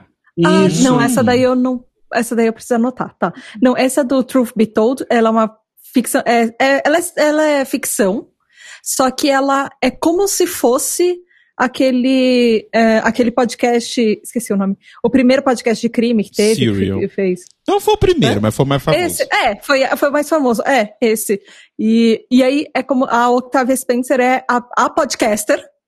E aí ela, o primeiro caso dela, ela tá revisitando, tipo, 10, 15 anos mais tarde, o caso que fez o sucesso do podcast dele, dela e fez a carreira dela. Porque é como, porque porque tava tendo um julgamento novamente daquele primeiro caso. Hum. E aí ela vai revisitar a história contando no podcast e vai ver as. a- a- ela é uma coisa meio, poli- meio policial, meio investigativa, e ao mesmo tempo você vê a história da família dela, que é uma história meio complicada da família e tudo. E, me- e com o paralelo da história do crime que aconteceu. No dia E 7. ela vai. Oi, fala. Besta. Me ignora, só foi. O crime aconteceu no dia 7. a piada interna que só quem ouve podcast vai entender. Ai, gente. Ah, mas, Mas é bom esse mas eu achei negócio, interessante. Nossa, eu amei. E agora teve uma segunda temporada e é- ela é boa. Ela é muito boa. Eu gostei muito. E assim, meu, que eu tava Spencer, sabe? Tipo, não, não tem, não tem muito como sair errado com isso, sabe? Eu com a Dor, a gente pegou pra assistir, mas a gente assistiu só acho que três ou quatro episódios desse Only Murders in the Build, que é com o Steve Martin, o Martin Short e a Selena Gomez. Oi? que eles são três pessoas que moram numa num desses condomínios, né, tipo de apartamentos assim, condomínio de luxo, e ocorre e os três são fascinados pelo mesmo podcast de true crime. E acontece um assassinato bizarro, tipo, né, tipo no no, no, no, num dos apartamentos lá, né? Que eles tinham visto a pessoa, tipo, minutos antes dela morrer. E aí os três. São três conhecidos que naquela noite que todo mundo teve que sair por conta da investigação, se encontram na lanchonete e descobrem que os três escutam o mesmo podcast, começam a comentar o podcast do True Crime que eles ouvem, e aí eles falam, pô, teve um, um crime no nosso, nosso condomínio. Por que, que a gente não faz um podcast sobre isso? E eles fazem. E aí, tipo, Ah, tem uma. legal. E é muito bacana porque tem uma, uma metalinguagem, assim, tipo, muito, muito grande, assim, no, no- na série, que é falar, ah, pô, mas o primeiro episódio é- você vai fazer o quê? Você vai apresentar a proposta, né? E aí, o primeiro episódio da série é apresentando a proposta e mostrando como eles estão pensando de apresentar a proposta do podcast. Aí o segundo, ele fala assim, ah, o segundo episódio do True- Crime, ele sempre começa falando sobre a vítima, né? E aí então eles vão apresentar a vítima. E aí eles apresentam a vítima deles fazendo um estudo de como eles vão apresentar a vítima para o podcast, né? Então tem uma metalinguagem muito grande ali do, do coisa do, da série com a história do podcast. Eles estão gravando esse podcast enquanto eles estão investigando este assassinato que ocorreu na, no condomínio deles, né? E assim, tem uma pegada bem mais leve, né? Apesar de ser de true crime, e é muito mais comédia, né? Porque afinal de contas, Steven Martin e Martin Short, né? E aí Selena Gomes. Gomes. Ah, É bem eu legal. li um tweet Ah, não, que esse- só numa esse série não era. ficcional pra isso acontecer. Selena Gomes, Steve Martin e Martin Short fazerem um podcast. Eu amo. Ah, eu, eu ia falar alguma coisa sobre. Ah, lembrei. Falando em séries podcast, alguém já assistiu The Midnight Gospel? Que é literalmente um podcast transformado numa série animada? Já não gostei. Não. Acho que tem que Não. estar drogado pra assistir, né? É. Você tem que estar num mindset muito específico pra funcionar. É, não, acho que não funciona sóbrio, não. Ah, eu posso, eu posso fazer uma. Posso é, quebrar o assunto totalmente? Me deu vontade de fazer uma coisa. Pessoas do chat, façam perguntas para os podcasters na mesa, vai. O que, que vocês querem saber sobre fazer podcast? Perguntem. Perguntem. Comece você o seu Enqu- podcast hoje. Faltando meia hora Ai. pra acabar, né? Você manda uma dessa, né? Tipo, é pra É, fuder, galera. claro. E eu E não vale a pergunta como ficar rico com podcast, porque Nem o que É, nós é, é. Essas um sete contrato pessoas grande. aqui não são as pessoas que você vai, vai, vai vou te responder isso. ó, porque- consultoria de graça, amores, aproveita. É? Enquanto as Só pra pessoas tá pensam aí ao nas suas perguntinhas, eu gostaria de saber, amores, como é que foi o Dia Nacional de Podcast pra vocês, que se comemora dia 21 de outubro no Brasil, pra quem não sabe. Nossa, foi um dia horrível. Alguém, alguém dessa mesa, alguém dessa mesa recebeu um Yeti? Hã? Nenhum de nós recebeu um Yeti, certo? O que, que é um Não. Yeti? O O microfone Yeti, não Yeti. são importante assim, não. É, então, a gente não, infelizmente, eu fiquei. Eu nem fiquei- sei o que é um Yeti. Nem eu. É um microfone. É um microfone. É um puta Ah. microfone Ah, foda, caro pra eu caralho. É, eu acho engraçado que a galera que recebe esses microfones são justamente as pessoas que têm grana suficiente pra comprar um, né? Então, nesse caso, eu- eu- vamos lá. Eu, eu vi algumas pessoas que receberam que. Que, espera aí, que história é essa, Telo? Porque eu tô por fora. Oh, meu Deus, tá, vamos lá. A, Fofoca, também quero, eu quero com o Blue- Eu nome. só Blue vi uma Microphone. pessoa que eu vi que recebeu. eu, não sei se, eu não sei se o nome é Blue Microphones. Enfim, a empresa que é, É, dona Blue do Microphone, Yeti, sim. ela fez um- uma publi de, de dia do podcast e mandou um Yeti Blue pra vários podcasters. Uhum. E as pessoas receberam, e tipo, é um microfone bem fudidão, né? Tipo, bem. Nossa, é caro pra caralho. É, então. E eu achei, tipo. Aí foi aquele momento do tipo, ai, gente, será que a minha cartinha de Hogwarts vai chegar? E não, não chegou. Eu, eu- eu nem acredito nisso, porque, assim, a, maior, a, a galera que eu vi recebendo é tudo um pessoal que eu olhei e falei, cara, você claramente, você, você, tipo, trabalha com isso, é o seu, tipo, job realmente fazer isso, então, obviamente, você tira grana suficiente pra investir, Ah. investir nisso como uma coisa, tá ligado? Como uma. Eu vi uma pessoa que eu sei que não, não tem grana pra isso receber e eu fiquei feliz por É, eu ela. vi, eu vi algumas pessoas que eu sei que não tem grana e, tipo, estão vivendo de apoia-se, igual a gente, assim e tal. Tipo, aí eu falei, ah, bacana, sabe? Do tipo, e são pessoas que fazem podcast há muito tempo, legal ver essas pessoas sendo reconhecidas. Mas sempre você vê uma ou outra pessoa que você fala assim, hum, hum, hum. mas enfim. né? Então, É mas, tipo- mas, mas tem uma lógica. As pessoas ricas são as que mais ganham coisas de graça. Aham. Quanto Sim. mais rico você é, menos você paga pelas coisas. Sim. É tipo a Julia B, que o pessoal fala que ela é lavagem de dinheiro. Quem é essa? Eu não sei. Ah, en- então, ai, eu sei, eu sei essa história. Essa história é muito babadeira, Lu. Conte, Lu. É porque assim, tem uma, tem uma cantora péssima chamada Julia B. Ela surgiu literalmente out of thin air, direto para ter propagandas e campanhas publicitárias dos singles delas em todos os serviços de streaming.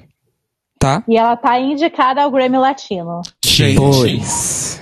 Com certeza. Detalhe, ela dinheiro. tá, in- ela tá indicada ao Grêmio Latino, tendo lançado. Quantas músicas ela já lançou? Eu só sei, essa menina solta, Aham. aquela que ela fica assim, se essa vida fosse o filme. Sim. E mas tem. agora ela também cantou a abertura do Lata Velha pro programa do Luciano Huck. Jesus. Ah, é, então, o é esse tipo de coisa. do Grammy. Então, qual é, qual é, então, mas qual é a questão? Essa menina é da família Marinho. Uhum. Ah, poxa vida, que surpresa. Ah. Oh, tão surpresa. Então ela, ela é dinheiro. Então, ela, não mereceu. surgiu absolutamente do nada. Ela surgiu de anos e anos e anos de. de berço. Se Depois. ela chegou lá, de- ela mereceu. Exatamente. É a mesma. Então- Eu nasci na família Marinha porque eu mereci. Você, você que lute aí sem nome. E sabe qual é, qual é? Sabe what's the gag? É porque assim, ela está fazendo publicidade aqui em Portugal da música Meu dela. Meu Deus. Ou seja, vai chegar uma hora que eu vou, num belo dia na internet, descobrir que vai ter show dela aqui. Esse é o nível da desgraça, mas também esse é o nível do dinheiro que a pessoa tem. A pessoa pode simplesmente inventar uma carreira e fingir que ela é uma pessoa bem sucedida na carreira dela. Até ser indicada a um Grammy. filme. Cairo, Só que a verdade é teve- que Grammys podem ser comprados, amores. Uhum. Isso não é brincadeira. Mas, Cairo, não teve o, o encontro de podcast do Spotify que eu ouvi gente falando, ai, mas pode fazer podcast é mó fácil, tem uma produção e eu só abro, eu só abro a boca pra gravar no microfone. Queria Ah. eu ter mais trabalho fazendo podcast? Então, Cairo, tem É. gente que é assim. Eu, não- eu lembro dessa história, mas eu não lembro quem falou. Mas eu sei que você não pode falar quem foi. Então, Nossa, eu Fala tava numa, eu tava numa, interno. numa das mesas de monetização que a menina tava com 12, 10 episódios publicados e ela falando que foi super tranquilo porque É. ela já conseguiu já o patrocínio, as coisas tudo. Só que aí você vai ver, ela falou, olha, eu vim de quem conseguiu ir, perguntar como conseguiu. Ah, a minha assessoria do Instagram, que eu tenho, sei lá, 600 mil seguidores, conseguiu, de eu, falou de eu começar a fazer podcast. Eu falei, ah, tá, você não saiu do nada, né? Você tinha um, É que eles convidaram muita gente do YouTube também, que aí apareceu YouTube, no podcast tudo, e é. falaram que era fácil fazer podcast, porque Ah, mas é, eles vieram você- do YouTube com público. Se você tem uma próximo evento produtora, desse. Próximo evento produ- desse, a gente vai direto pro bar, pelo amor de Deus. não é? É, a gente Ah, mas foi. tiveram coisas interessantes. É. Tiveram umas coisas legais, mas enfim. Mas uma galera coisas- colocou lá isso, mas que foi basicamente isso, né? Eu já tinha uma equipe de produção, aí a pessoa setou inteirinha ali o microfone, a pauta, tudo. Eu sentei e gravei e fui embora e alguém editou e fez todas as coisas. Falei assim, aí realmente, né? Porque isso aqui, que, por isso que eu adoro ser convidado para fazer parte dos podcasts, porque sentar, simplesmente vir aqui conversar é a parte mais sussa do mundo, tá ligado? Uhum. Tipo, é, realmente é tranquilo. Né? O duro é você ter alguém que vai preparar tudo as outras coisas para você, no, de pré e de pós-produção, para conseguir que isso vire um episódio de verdade, né? Aí, você, mas você tem uma equipe que cuida disso para você, e realmente é fazer podcast é bem fácil. Uhum. Tudo é Pois, fácil, olha- né? Tudo olha, é nós temos, nós temos a primeira pergunta no chat, é de uma pessoa chamada Leonardo Mogli, não conheço. Ele diz o seguinte, ele diz o que eu preciso fazer para começar o meu podcast. Tem uma, pessoa, uma produtora, e essa produtora vai cuidar de todas as coisas para você. É. Pesquisa no Google, ter o nome não ser igual de todo mundo, pelo amor de Deus. Ah, é, é um ótimo começo. É um ótimo começo pesquisar no Google.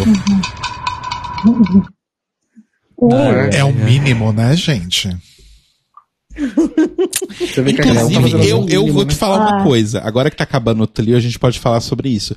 Eu fico até hoje muito chocado que ninguém copiou o nome do The Libraries Open. Porque é um nome óbvio, assim. A gente não. Olha, eu não te dou um mês depois que a gente acabar pra aparecer um podcast chamado The Libraries Open. Ah, sim, com certeza. Ah, eu descobri um PQPcast esses dias. As pessoas ainda marcam o PQPcast no. Ficam marcando o meu, o perfil do PQPcast no podcast delas. Só que é um videocast, mas enfim. Ah, Ok.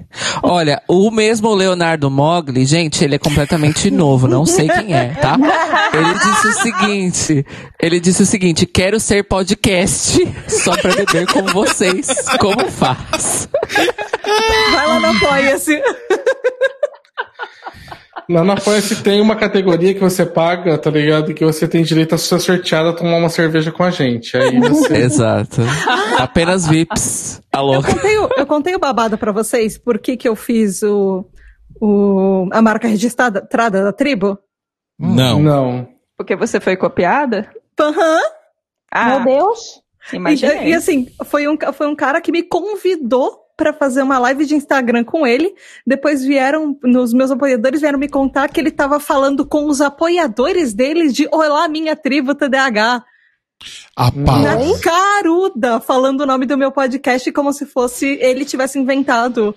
E aí eu fui ainda falar com ele, falei, meu, tipo, de boa, assim, eu sei que você tá fazendo isso, você podia parar, porque você é, tem o quíntuplo do meu tamanho, as pessoas vão achar que eu tô te copiando, só que eu criei a marca, você já me conhecia, conhecia a minha marca desde que eu comecei e tudo. E ele falou, não, porque é um substantivo e eu posso usar o substantivo quanto eu quiser. Hum. Hum, A gente Ai, registrou o podcast é delas depois da treta que deu lá com o, o Spotify. Uhum. Aí a gente também Pois. foi e registrou a marca daí também, né? Que ainda que o Spotify ainda resolveu razoavelmente rápido e, e tranquilo, Ah, apesar deles nunca terem ah, vindo pedir, né, tipo, desculpas, reconhecido nem nada, né? Eles só tiraram o nome, pararam e vieram falar com a gente, ou mandaram um cara colocar panos quentes e ficou por isso mesmo. Uhum. Aí depois disso, eu com a Dor foi, porque uma das coisas que eles falaram foi: olha, a gente usou porque a gente consultou no INPE e não tinha o uso daquilo, então a gente não, não, viu problema nenhum. Daí falou assim: ah, tá, então. No- no- na semana seguinte eu com Domênica, tá ligado? Então vamos registrar então a marca então, pra não ter, não ter Uhum. problema. É, então, Ah, isso que é. O cara que fez isso isso comigo que- é um coach TDAH, que ajuda você a Ah, superar o seu TDAH. Ah, não. Pra você ser um sobrevivente Não, do tornar um TDAH. adulto criativo. E ser um Não, mas ele, sobrevivente. ele, ele dá umas TDAH. coisas tipo, ah, seu TDAH é treinável. E te Ah, ensina métodos. É tipo TDAH É. quântico? Meu pai do céu. Gente, coach de TDAH. Ele não existe pouco, tá? Mas enfim, esse daí é Eu- um famosinho. Ele tem A minha cara seguidor. está no chão. Tata, Tomar está no chão, porque eu não esperava acessar essa parte tão grotesca da realidade hoje. Gente, não dá. Qualquer tipo de coach. Eu fico vendo os vídeos da Nath Finanças, ela falando. Ela tem um quadro no canal dela que ela fala só de coaches, né? Pega os maiores absurdos que ela vê sobre coach. Eu amo esse quadro dela. Eu Ela amo. já falou do amo. vampírico. Ah, Eu não, não vi esse. Se ela falou, eu não vi. é o da reprogramação de DNA, ele cura TDAH e TEA. Meu Deus, Olha. Cadê minha Reprograma o bolha pra eu DNA. voltar pra ela? Uhum. gente, pelo amor Pri, se a sua bolha for um pod espacial pra fora da Terra, eu tô indo pra aí agora. Ou dá uma passadinha aqui em Lisboa pra me pegar, se faz favor. Obrigado. Ai, Nossa, gente, que horror. Gente. As coisas só pioram. Enfim. Olha, o Ian Sintra perguntou o seguinte: a desgraça do Monark ganhou o microfone? Não sei, eu não acompanho. que eu não sei. Eu, eu realmente espero Não sei. não perco meu Não tempo sei, Não acompanhando. quero saber. E É. tenho raiva, Tenho raiva de quem sabe. Eu, eu fico muito feliz porque, assim, eu descobri, acho que anteontem, porque eu vi no Twitter alguém comentando, que as pessoas estão novamente putas com o Monark.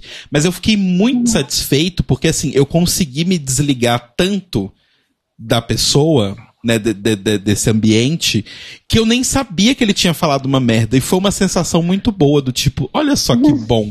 Eu não preciso nem me preocupar, porque não me afeta mais, sabe?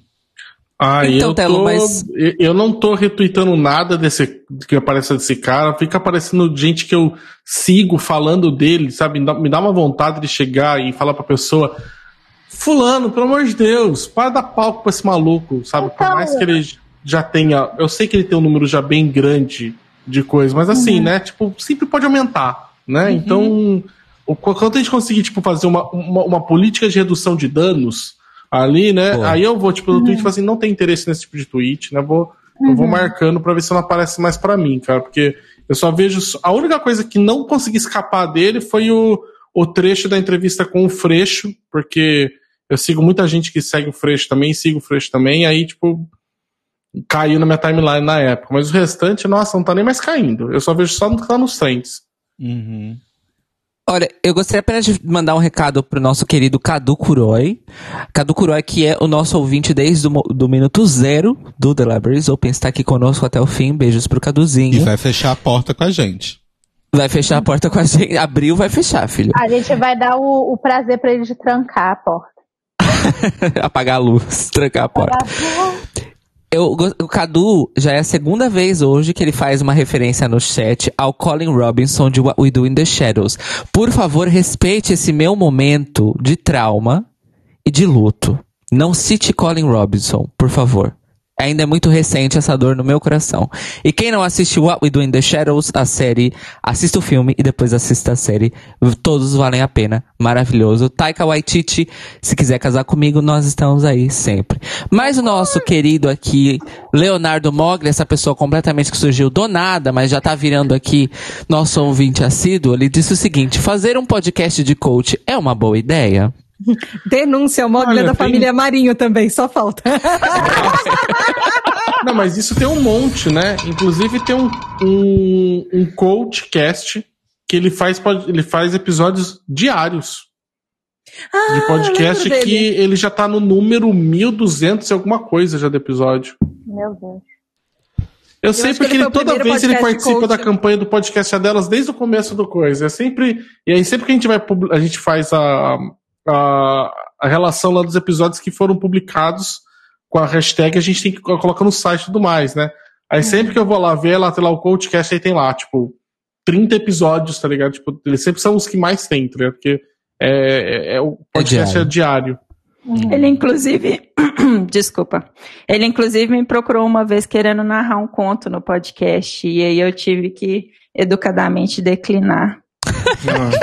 Porque ele tem uma voz de. Sabe aquelas vozes de narrador antigo daqueles programas tipo Good Times? Ah, sim. Imagina. E eu- ficou É. muito esquisito.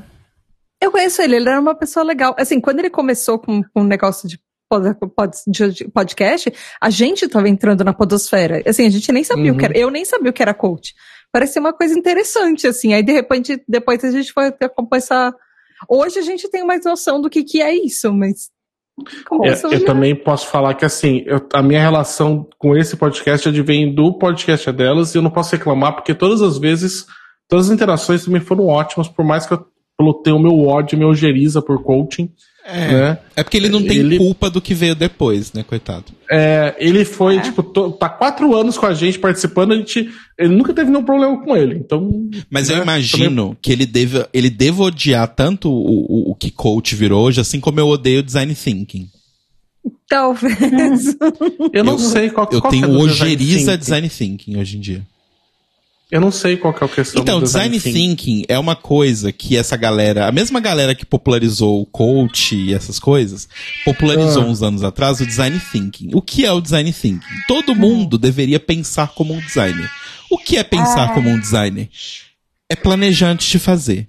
Ou seja, é o que todo mundo já deveria fazer desde o começo. Isso não é tipo uma ferramenta que veio mudar a vida das pessoas.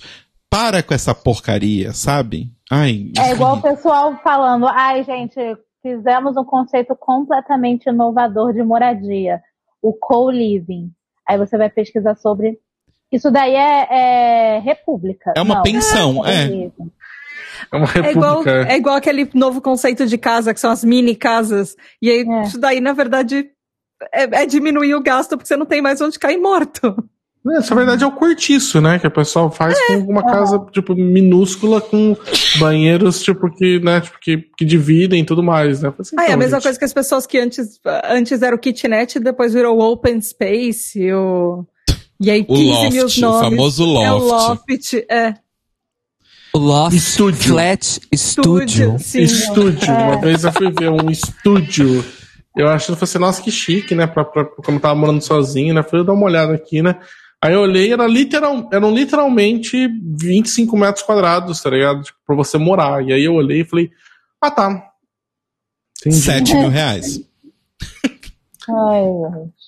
Ai, ai. Olha, aqui temos uma nova pergunta do Leonardo Mogli. Inclusive, Leonardo Mogli, de onde você fala? Nós não sabemos nada sobre você, por favor. Fale pra gente.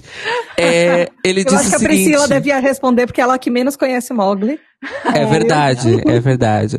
Ela não respondeu nenhuma pergunta dele. Ele tá perguntando assim: algum dia o monarque deixa de falar merda? Não, caralho. Não. acho difícil. O Monark, que ele é a maior campanha antidrogas, né, cara? A galera tava falando no Twitter. Esse tweet não, não é meu, mas é, é tipo, o tweet fala assim, tipo, o Monark é a maior ação do ProErd que a gente já viu, tá ligado? Porque assim, tipo, não fume maconha, você vai ficar igual o Monark, tá ligado? Tipo, é o... Então, sabe o que, que é foda? É porque ele é esse merda. E aí ele, ele é aquele tipo de merda que torna fumar maconha como se fosse parte da personalidade dele. Sabe? Porque não tem mais nada pra agregar, né? Então, É, tipo isso. E aí eu vou te dizer, Leonardo Mogli, ele nunca vai deixar de falar merda, porque mesmo quando ele morrer, ainda vai ter as gravações dos podcasts. I lost all hope today. Hope today. Gente. Agora que falou negócio de ProErd, eu lembrei que ontem eu estava no Twitter e apareceu uma, uma Não, notícia que alguém, alguém colocou é, maconha dentro de um leão do Eu ProErd. vi, eu vi um bonequinho do Puta. Leão da Proerd cheio de maconha dentro. isso sim é uma piada, cara. Puta que pariu. Aí, você, aí eu pergunto pra vocês, cê- vocês vão é a campanha antidrogas, ou você vai virar o monarque, ou você vai ser igual ao monarque, ou você vai virar ex, é, você vai virar crente, né? Que é ex. Exato.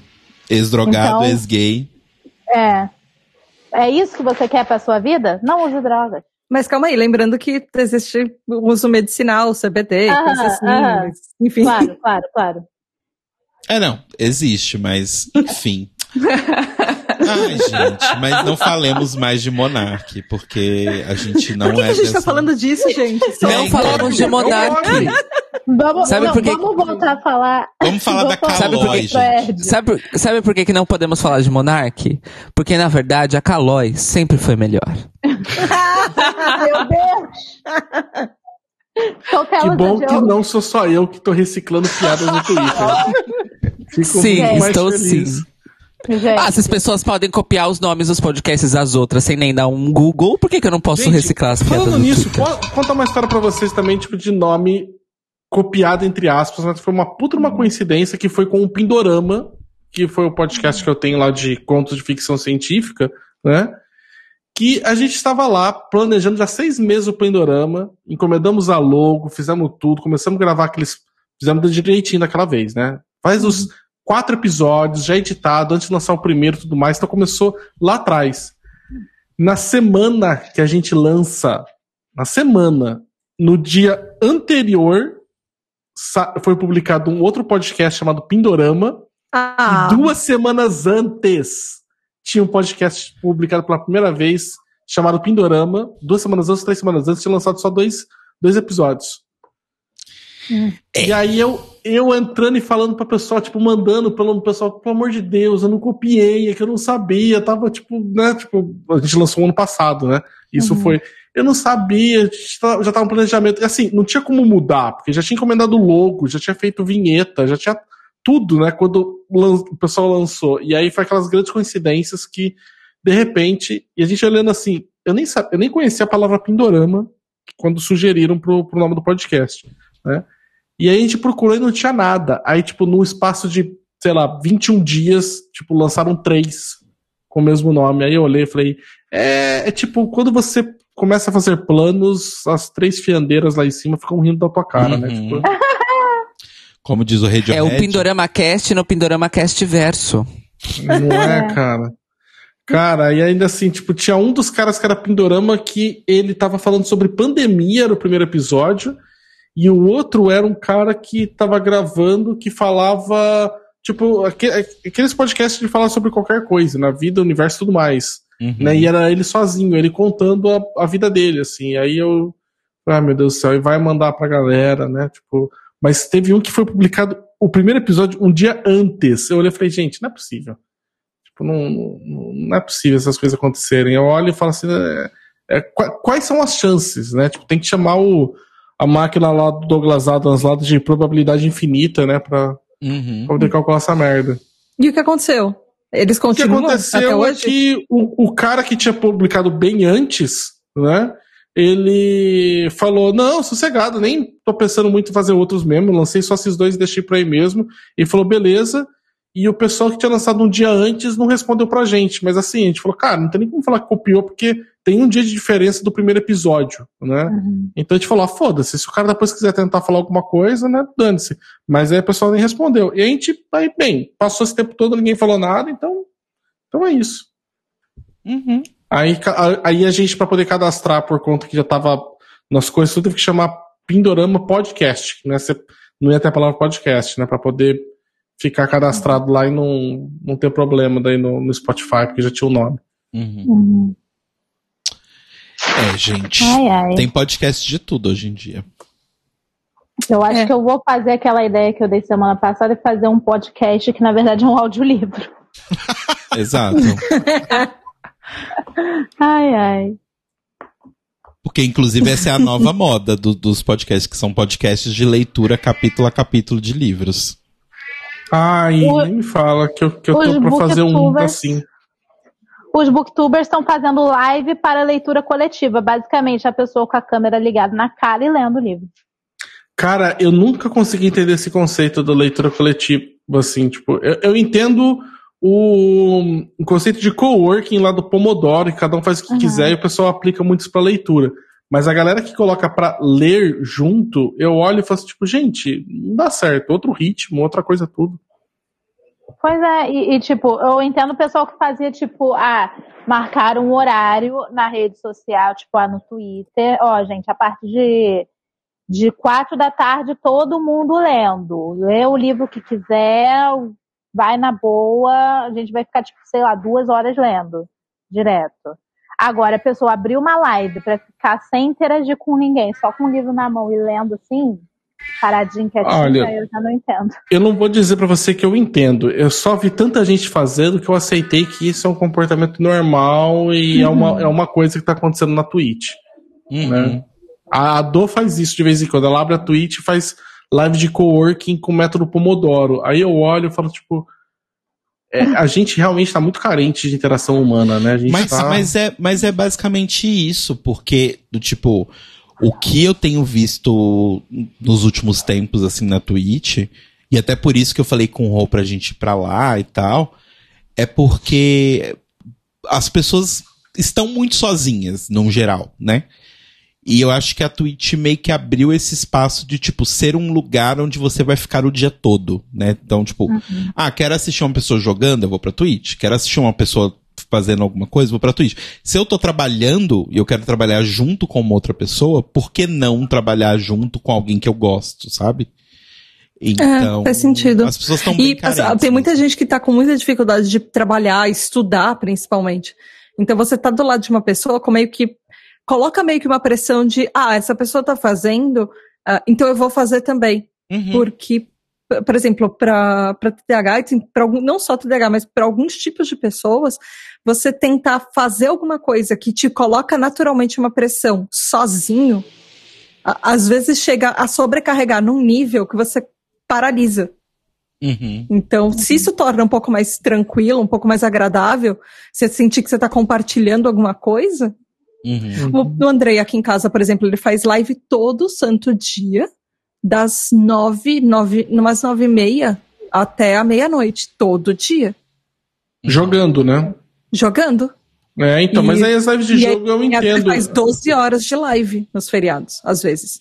Então, a é de jogo eu até entendo. Essa que eu tenho um pouco mais de dificuldade. Pra dor funcionou muito também pra ela poder fazer o método Pomodoro e se organizar naquele horário certinho. Porque falou, agora abri a live e tem alguém vendo, então eu preciso cumprir esse horário. então, ajudou muito ela a falar, vou fazer certinho isso aqui agora porque tem gente vendo.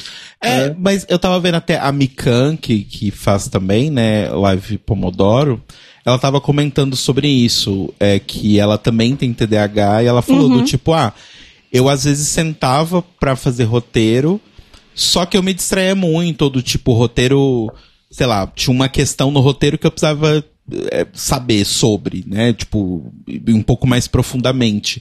E aí eu caía no limbo da internet e ficava lá pra sempre. E aí ela falou, tipo, ah, o Pomodoro é bom até porque, tipo, mesmo que eu caí no limbo da pesquisa, né, fazendo roteiro, eu sei que em 25 minutos esse limbo acaba, e aí eu vou me distrair conversando com as pessoas, e depois eu volto, e aí eu volto mais focado, sabe? Então.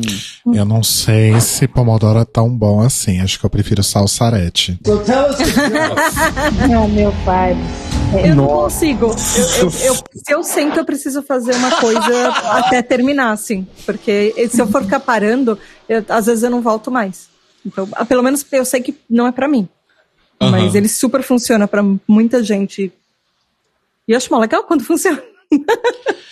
É. Ah, mas sabe, eu queria fazer umas coisas assim na Twitch, mas eu já fiz uns testes e não deu muito certo. Não sei se falta falta uma periodicidade maior. Mas, por exemplo, eu acho muito legal o pessoal que conseguiu montar, ah, mudando um pouquinho de assunto, né? Não é live Pomodoro e lendo junto, mas montar tipo clube de leitura mesmo na, na, na Twitch, porque uma coisa que eu gostei demais de quando eu fui pra lá, né? Eu quando faz de normalmente de terça, quarta e sexta, né? Tipo, também não dá pra ficar fazendo todo dia, mas esse conteúdo que a gente acaba fazendo lá é muito gostoso você ter a interação direta com o público, que é uma coisa que o podcast não te dá, né? Por exemplo, a, a gente, nos podcasts que eu tô fazendo parte hoje, né, no, no Perdidos na Estante, no Leia Novos BR e no Pindorama, a- a gente grava as coisas com um mês, 45 dias de antecedência. Então, quando vai ao ar, eu já nem mais lembro mais o que, que eu falei, o que, que foi, e assim, eu falei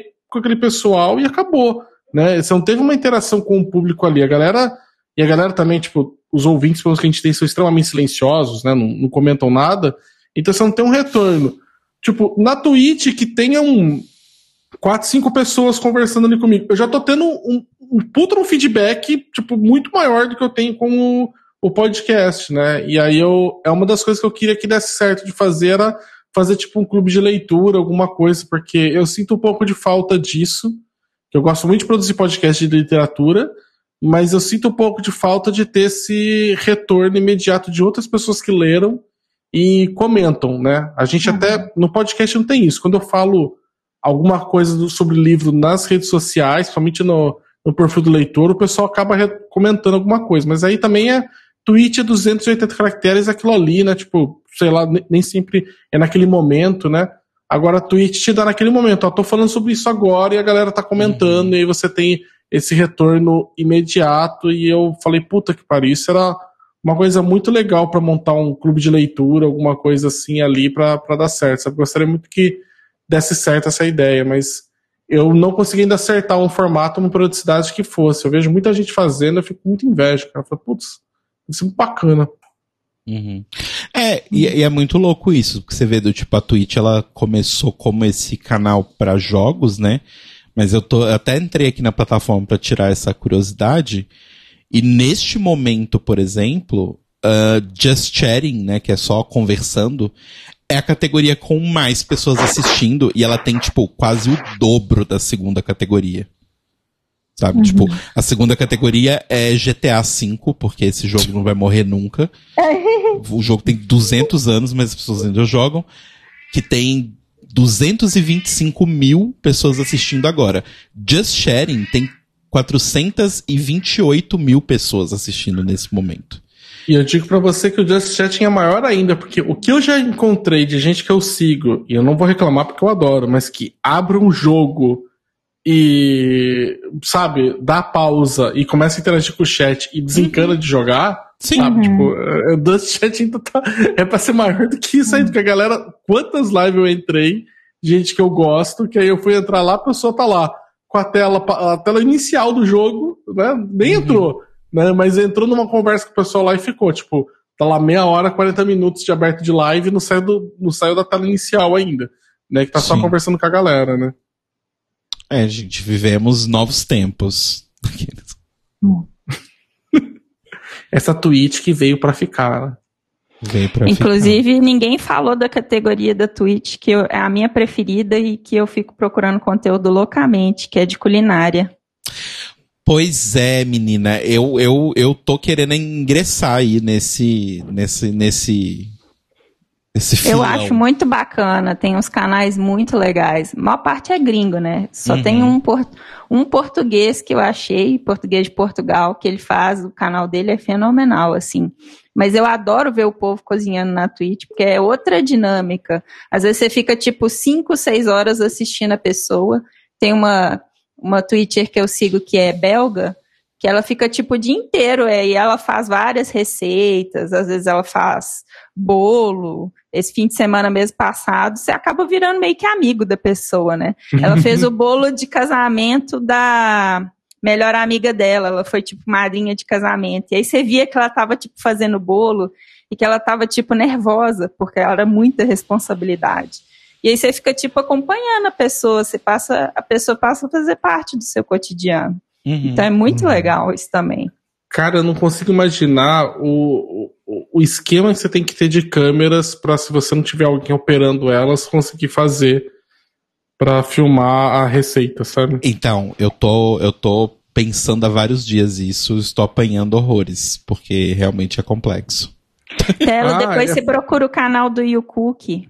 E o cookie, É, é tudo junto. É esse português que eu te falei. Ele é antigo na Twitch. E ele tem um esquema de câmeras que eu acho que é muito legal, que é muito fácil de você pegar como é que faz. E ele é Ah, um chefe muito legal. Ele, o canal dele é muito bom. Uma das primeiras E coisas que a gente aí, começou gente? a fazer o quadro da Twitch, ela tinha falado pra mim. Fala assim, por que você não pega, você tá, tava sempre cozinhando, você não coloca pra, pra pensar, ah, mano, eu tentei montar o. Como é que funcionaria com a câmera pra acertar, que a gente até um tripé que, ela tinha ganhado de um, de um- Acho que da Marcela Ponce de Leon, tinha ganhado alguma coisa. E, e aí eu olhei e falei, mano, não dá. Tipo, não, eu não sei montar, eu não sei fazer as coisas né? E aí a dor também não pode ficar ali segurando, aí eu desencanei. Falei, ah, não, eu, eu não sei como é que faz esse esquema, não. Deve ser um negócio muito maluco. Vem aí então a nova era, Telo Caetano fazendo receitas. Yeah. Olha só. Se eu fosse fazer alguma coisa. olha a oportunidade, não tem brasileiro, Telo. pois Se eu é. fosse fazer Ai, alguma a coisa, coisa. mais difícil de você ver brasileiro, e normalmente é tipo assim, o cara é gamer, ou o cara faz outras coisas. E aí um dia ele decide cozinhar. Aí ele vai e faz um vídeo cozinhando. E Cozinhando aí é miojo. aquilo. Telo, aquela receita de é, arroz doce mineiro, Hum, você podia Então. começar por ela. meu medo é que eu tenho medo de panela de pressão. Aquela que você tentou dar a receita num Tlio há umas três temporadas atrás. O problema é que eu tenho medo de panela de pressão. Meu, Sim. nossa, eu comprei uma panela de pressão elétrica, melhor compra que eu fiz. Nossa, Ai. muito boa mesmo. O silêncio, né? O silêncio da cozinha, porque a panela de pressão ligada era sempre uma barulheira, né? A elétrica é um silêncio absurdo. É maravilhoso. É maravilhoso. Eu gosto muito, eu não sei como é que o pessoal faz esse esquema, mas eu gosto muito daqueles vídeos que você tem. O pessoal faz vídeos daí, né? De estar filmando de cima, sabe? Eu falo, nossa, cara, eu falei, putz, cara, aquele. É, é tão, é tão perfeito aquilo ali pra, pra acompanhar a receita, né? Tipo, mas imagina a estrutura que tem que ter ali, tipo, no teto, alguma coisa pra montar um negócio assim. Uhum. Se eu fosse fazer alguma coisa de culinária, ia ser uma câmera na porta do apartamento. E eu chegando com iFood. Filma E a tela do meu mesa, celular escolhendo o iFood. Eu chegando, oi meninas, hoje a gente vai pedir aqui um hambúrguer com batata chips. Que é... Peça Mas um olha, açaí com sorvete da lanchonete da minha mãe. Exato. Se bobear, isso é uma boa, porque a galera não fala que fica passar horas no iFood tentando escolher as coisas. Talvez você faça assim: olha, vou tirar esse peso de você. Vou ensinar como é que você escolhe um bom hambúrguer. Você vai entrar aqui no iFood aqui agora, vai se bobear. Tem, tem, tem, tem, tem público pra isso. Coach de tem iFood. mercado. Coach O problema, o problema é que eu sou o tipo de pessoa que fica escolhendo horrores. E aí depois Ah. pede no mesmo lugar de sempre, então. Puta Aí que vem- pariu, mas aí vem nessa hora o- você tem que mentir, Rodrigo. Eu tô falando aqui, minta, entendeu? Tipo, só pra gente continuar na fantasia de fazer esse negócio. Rô, Rô, a gente Especial pode fazer uma live os dois. Você e eu ver quem demora menos pra escolher quem de fato escolhe. Porque eu, às vezes eu entro no iFood só pra ver e aí tem uma hora que eu desisto. Gincana, Já fiz isso gincana. muito. Já fiz isso muito. Desistir fui comer um, um pão com manteiga. A Do hoje não sabia o que pedir, ela fez um misto quente. Falou, foda-se, eu vou fazer um misto quente porque eu não, não sei o que pedir aqui. É tipo Aí quando isso. for especial de mil inscritos, é, os inscritos escolhem onde e o que que eu vou pedir. Eu Exato. gosto. Não, não, isso, isso, é, isso é furada. Isso é furada. isso é bem furada. Isso daí me A Luísa já fez alguma do- que é- Do podsexo da, da Pri, que falou que a mulher lá que era uh, Kangirl, que ela falou que o pessoal mais Verdade. pedido era pedindo coisa na Fuji pra ela receber o, o motoboy de, de lingerie, ou que, ai meu Deus do céu, você queria abrir o roupão, alguma É um coisa assim. fetiche bem conhecido. É, a moça que eu entrevistei, ela é Kangirl e ela falou que uma das coisas que o pessoal mais pedia era para ela pedir iFood, e aí chega o entregador do iFood, ela, sem querer, deixa a blusa cair e fica de peito de fora, esse tipo de coisa. A galera ama isso. Meu Deus.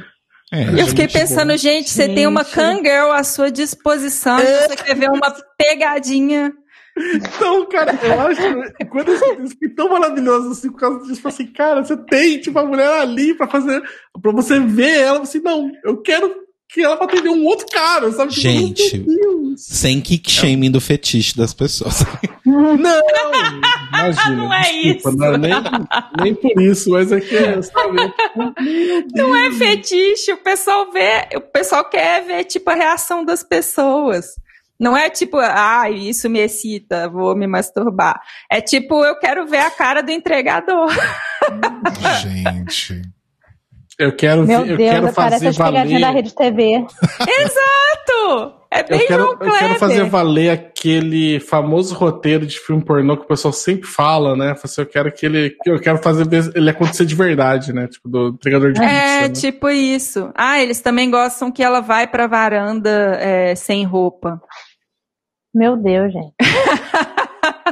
Aí eu acho que é um certo fetiche de controle, né? Tipo, de faça. Sim, aí já tem então- mais uma pegada. Pra mim, os outros é tipo pegadinha no malandro.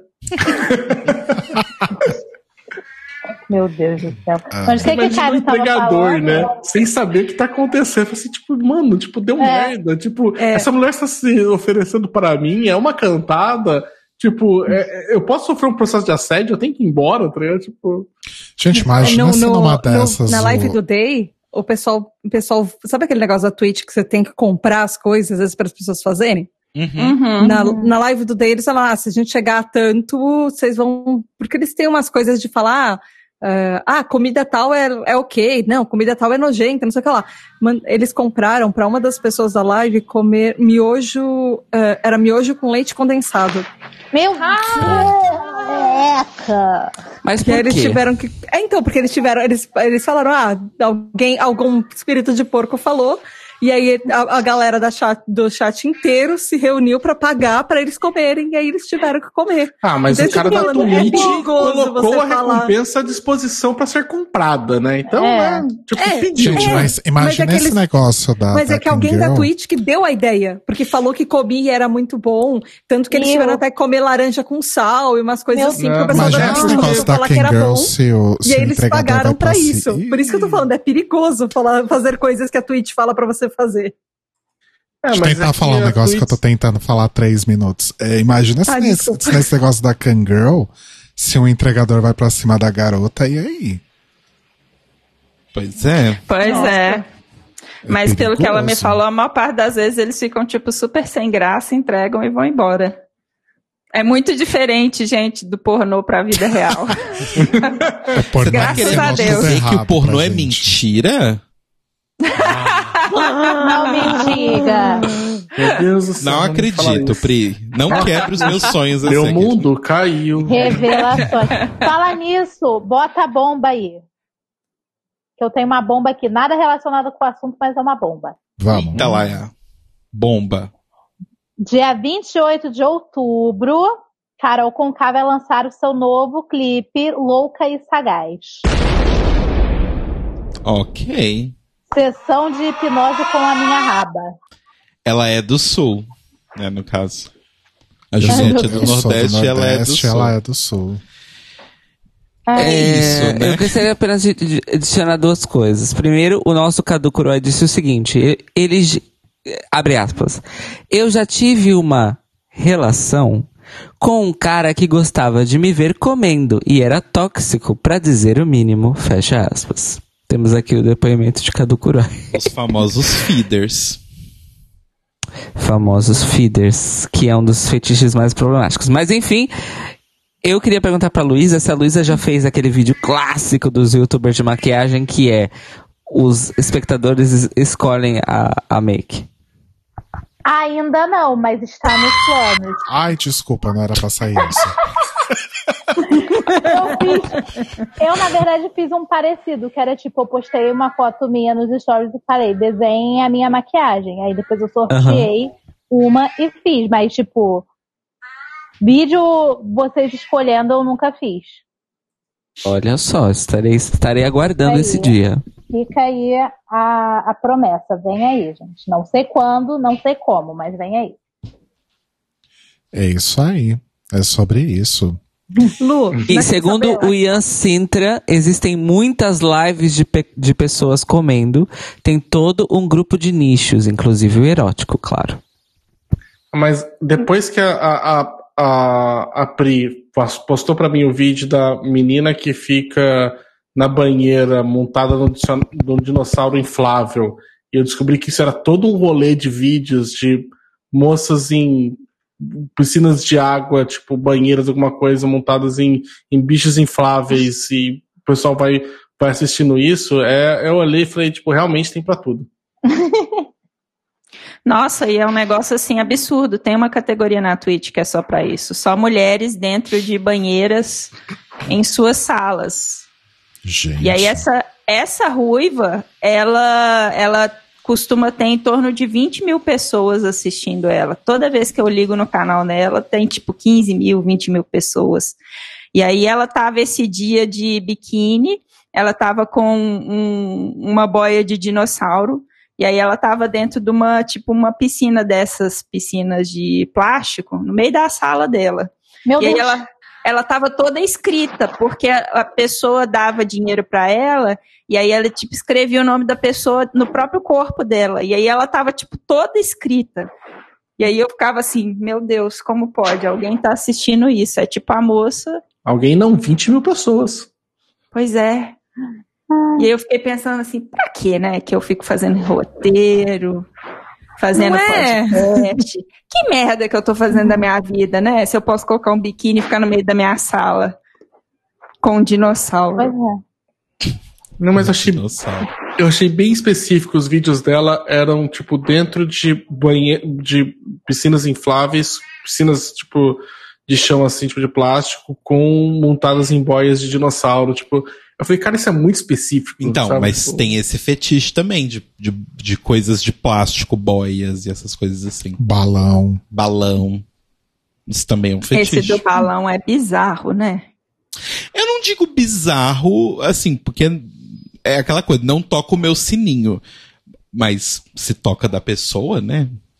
Mas eu penso que é todo um rolê, porque tem pessoas que, inclusive, não conseguem atingir o orgasmo se não estourar o balão, entendeu? Então pensa, a pessoa não pode ir numa festa de aniversário. A festa de aniversário é bem divertida pra ela. Mas ela tem que ter um autocontrole imenso, assim. Eu acho muito complicado. Gente, mas essa conversa vai pra um outro lugar muito rápido, né? Oh boy, né? Eu adoro. Ali. Escalou rápido. Sim que é bom. Ai, ai. Gente, então É temos, sobre isso. Temos, sobre isso. Temos. temos aí Temos. nossos comentários sobre a segunda temporada de Drag Race Thailand. Temos. Tudo que valia a pena a gente comentou aqui, gente. Você não prestou atenção? Para esse podcast, volte do começo e escute desde o princípio. Porque É você porque- perdeu o drag, ra- o drag Race fazendo photoshoot vestida de dinossauro esfregando um balão no corpo enquanto fazia maquiagem. Exato, enquanto Meu pai. cozinhavam de ângulos estranhos com o Monark. Meu Sabe o Deus que é isso? A gente comentou sobre a temporada de forma cifrada. É é um conceito inovador na podosfera, entendeu? Eu quero que as pessoas entendam isso. A gente está inovando. A gente está levantando a barra lá no alto. Quem quiser pular, vai ter que fazer um esforço. Exato. É isso.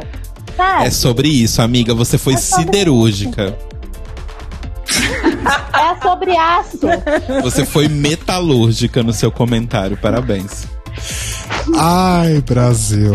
Ai, gente, foi tudo. Ai, vamos Foi fazer tudo. assim até o final da temporada. Nossa, isso. Pega todo o trabalho que eu tive pra fazer as pautas e joga no lixo. Faz isso Não mesmo. vou fazer isso, meu amor. Eu estou brincando com você. meu anjinho. So tell us a joke. Tá tudo bem. Vou até pôr uma Violet Attic aqui. Pô, no, no- quando o PQPcast acabou, eu tinha feito um planejamento de seis meses, tudo que eu queria semana a semana. Você podia ter vendido esse planejamento pra outro podcast. Ainda tá aqui. Ainda tá aqui, vocês querem comprar? Ai, Pera, deixa eu ver se eu entendi direito. A, a Lu... Porque assim, eu tive aqui uma pequena queda de áudio. A Luísa propôs da gente você dormiu. né? jogar as, as. Não, eu não dormi. pra gente jogar as pautas fora e fazer tema livre até o final do ano, é isso? Eu não fiz nada, gente. Eu só tô aqui rindo. Não, Cairo, você entendeu tudo errado. Ninguém falou isso em nenhum momento. Cairo, pausa, volta do começo, escuta o episódio de novo que você vai entender. Cairo, eu só te digo isso aqui, ó. Tá? Ok. Mas fica essa sugestão. Ao invés de falar de drag races que faltam, vamos fazer tema livre até o fim da temporada, com exceção do episódio sobre HIV e No Stars 3, claro. Mas só tem E um o, Drag e o Race que simulador, e o simulador, re- gente. É, só tem um Drag Race que falta, não tem tanta coisa assim. E ele vai Eu tô ser animada zoeira. pro simulador. Não, tem o. Ah, é, tem o outro. Enfim. É, a gente não vai falar dos episódios, porque assim como o de Thailand caiu, outras coisas podem cair também, na verdade. Caiu o rei de espadas, caiu o É. rei de ouros, caiu o rei de. Não? É porque. Por que, que a pauta do, do Thailand caiu? Porque a gente fechou uma publi com a Glória Groove. Entendeu? Exato. É a queda. Pra divulgar a queda. É sobre isso.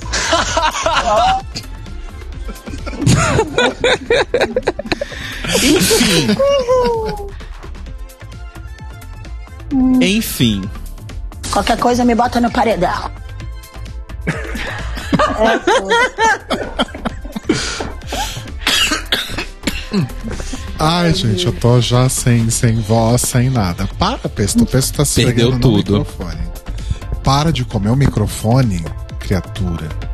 Gente, então foi isso. A gente adorou, então, Drag Race Thailand 2. Exato. Foi um Né? sucesso. Parabéns aí pra moça que eu esqueci o nome, que ganhou a temporada. Angélia Nang. Primeira mulher trans a ganhar aí uma temporada de Drag Race, né? Não Exato. foi, a, não foi a Sonic, que também mereceu, mas ela não foi a primeira. Importante frisar. E a gente agradece aí a ajuda dos nossos queridos amigos, né, para fazer essa cobertura aí da temporada. Essa cobertura cifrada. Cobertura cifrada. Ah, não, fiz uma orelha no meu livro, que ódio. Ai, meu Deus. Agradecemos É então, assim, a- gente. Se vocês querem escutar os comentários verdadeiros sobre Drag Race Talent 2, você tem que rodar o disco desse episódio ao contrário. Aí vocês vão É. escutar os comentários. É Prestar muita isso. atenção em cada palavra falada, porque tem alguma coisa ali que vai revelar pra vocês o que, que a gente sentiu Mas olha- assistindo. Leia Cuidado. nas entrelinhas. E cuidado que no fundo tem umas batidas de código Morse também. Essas são as Mas isso entrelinhas. seria, isso seria uma baita de uma, de uma ação de marketing para, por exemplo, um podcast que quer ter apoiadores, né? Que é do tipo. O nosso podcast normal pro público vai ser pautas livres e soltas sobre nada. Se você quiser receber um episódio falando desse tema mesmo, que a gente anunciou aqui, você tem que contribuir no, no Catarse com 5 reais. Vo- Aqui, você quer ouvir conteúdo que. pagar. É, você quer conteúdo focado? Bicha, pague meu dinheiro. É, você anuncia lá, tipo, vamos falar de- desse episódio, vamos falar sobre Round 6. Aí chega aqui e a gente fala sobre qualquer merda, tá ligado? Pessoal, mas você quer falar Round 6? Olha, o episódio de Round 6 só vai estar liberado pros apoiadores, né, no feed, então... Ou seja, é, a isso. versão podcast do clickbait. Parabéns, Baço. Você acabou de inventar. Ah, puta que pariu. Ali, ó, inovando, Aí, tá quebrando tabus, É, colocando a barra lá no alto. Quem quiser pular vai ter que se esforçar. Vou, vou, vou, vou passar essa... ah, ah, Tata, tamo aí na, na ideia aí, viu? Você que Vamos. aí, vamos, vamos vender essa ideia pra alguém aí, tipo, Vai chamar Podbait. pode ver. Parabéns. Ai, gente, mas foi tudo. É, e assim, além de, de nossos apoiadores aí, e agradecemos muito, vocês também são amigos maravilhosos que a gente fez aí nessa jornada de sete anos fazendo o The Libraries Open, né? Talvez a gente não se conhecesse, eu tivesse se conhecido de alguma outra forma, né? Mas tá aí, gente. Fazer podcast é, é muito bom, né? Te- Tem aí os seus, os seus momentos ruins também. Mas a coisa boa é a gente poder. O que, que você tá fazendo? Pode continuar. É a gente poder fazer. Aqui, é esse aqui, caralho. É a gente poder fazer aí. Porque fazer Para, podcast. Telo, caralho. Fazer podcast é isso aqui, ó. É horrível. Mas ao mesmo tempo é bom. Exato. É fazendo todo o discurso conteúdo bonito no aqui. geral é isso aí. E o menino aqui mexendo nas minhas coisas. É, mas enfim, tem grandes recompensas que é conhecer pessoas incríveis como esses três que estão aqui com a gente e que a gente leva pra, li pra vida toda, independente de ter The Libraries Open ou não. Então, Pri, Tata e Xará, brigadíssimos por vocês estarem aqui com a gente. É, o The Libraries Open ainda não acabou, então fica a dica que vocês ainda podem voltar. Aí quando vocês voltarem, vocês falam isso aqui, ó. Tá?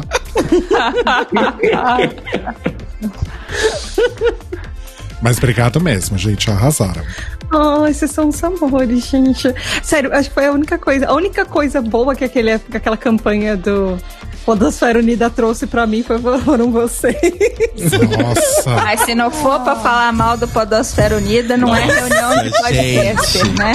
Só falta cerveja aqui na mesa. O que Mas é foi? foda porque o. Eu, eu, tipo, eu gravei com pessoas maravilhosas, né, tipo, no, no Podosfera Unida, inclusive um do, do pessoal do, do Chorume podcast, que eu adorei o cara, um cara super fofo. E ao mesmo tempo me trouxe tanta dor de cabeça, cara, aquela merda. É, então. Um rolê errado, né? Um rolê errado foi esse, mas estamos aqui por conta disso, então vamos agradecer, realmente. Exatamente. Gente, é aquela exatamente. coisa. De boas intenções e boas ideias, o inferno tá cheio. Ah, mas nossa, é muito gostoso. Vocês de verdade, assim, tipo, eu queria muito, falei pra Domênica, uma das coisas que a gente mais queria foi assim, nossa, a gente podia organizar pro pessoal vir aqui em casa, né? A gente, né, tipo, preparar um final de semana com o pessoal, né? Tipo, de fazer, porque nossa, uma saudade de, de encontrar vocês. Ainda a Pri a gente consegue encontrar mais complicado ainda, porque tá mais longe. Né, mas a gente tá falando pra Domênica, falou assim, nossa, aquela viagem que a gente fez e foi pra casa da Pri foi tão bom, sabe? Tipo, e, e a gente já foi também pro Rio de Janeiro na casa do Mogli, e aí em São Paulo a gente já encontrou várias vezes o, o, o Rodrigo Cutelo e a Tata com o Andrei. E aí eu falei assim, putz, eu falo pra Domingo, eu falei assim, vontade de trazer a galera, vontade de todo mundo fazer uma vila do Chaves, sabe? De cada um ter sua casa próximo, né? Pra poder se encontrar mais vezes. Não, quando, né? quando eu falei, quando, quando a gente tava falando disso no Twitter, que eu falei que vai ter uma caravana da Tata, eu não tô zoando. Rodrigo e Tela, vocês têm um, um espacinho na caravana da Tata, Estou vamos. contando com Pri, isso. se você, se você e o Mogli estiverem por aqui em São Paulo, a gente cabe algum, de algum jeito. Ah, tu, Ai, pra tudo se dá um jeito. uma caravana, assim. Então, mas o bom, o bom é que São Carlos fica no meio do caminho, entre muitas aspas. pra vir de Minas Gerais. No- entre muitas, muitas aspas, tá? É, é dois terços do caminho, vai, vamos ser realistas. É. Oi? O que, que foi? Eu perdi. O quê? Delusion. Delusion. pois. É, três quartos do caminho, pronto. Look over there. Pronto, Caio. É. Então vai todo mundo te encontrar aí. Ai, Fica gente, mais isso. perto ainda. Eu amo. Aí aproveitam, seria fujam mesmo. Já fica todo mundo aqui e pronto. É isso. Tem um, um pessoal que eu conheço que é a galera dos jogos do Facebook, que todo ano antes da pandemia eles faziam um evento chamado Encontrão. Eles alugavam um, um espaço e todo mundo passava tipo um fim de semana lá, fazendo várias festas, brincadeiras, jogos. Fica aí a ideia. Olha só. Olha só. Vamos fazer um, É um, um reality show, Mansão dos Podcasters. É. De férias com os podcasters. Can you believe? Can you believe- Olha, Baço, falando em, em Domenica Mendes, cadê Domenica Mendes? Tá no quinto sono. Já foi, meu Já filho, tá esse horário. Tem, né? Tipo, há muito tempo já. Esse Gente, horário. Gente, só um detalhe. Amanhã eu vou acordar às seis da manhã. Domênica já vai estar acordada duas horas antes, Sim. Meu Deus. Com certeza. Pe- Não, mas sério, a Domenica tá dormindo, é isso? Eu não Sim, entendi, desculpa. tá. A Domênica Ela dorme foi com as dormir- ela- galinhas. Ela, foi mais ou menos 9 e meia, 15 para as 10. Eu, eu escutei ela dar comida pro farofa. Se ela foi dar comida pro farofa, porque ela já saiu do, da sala e foi pro quarto. Eu amo que a Domênica deu um novo significado à morta com farofa.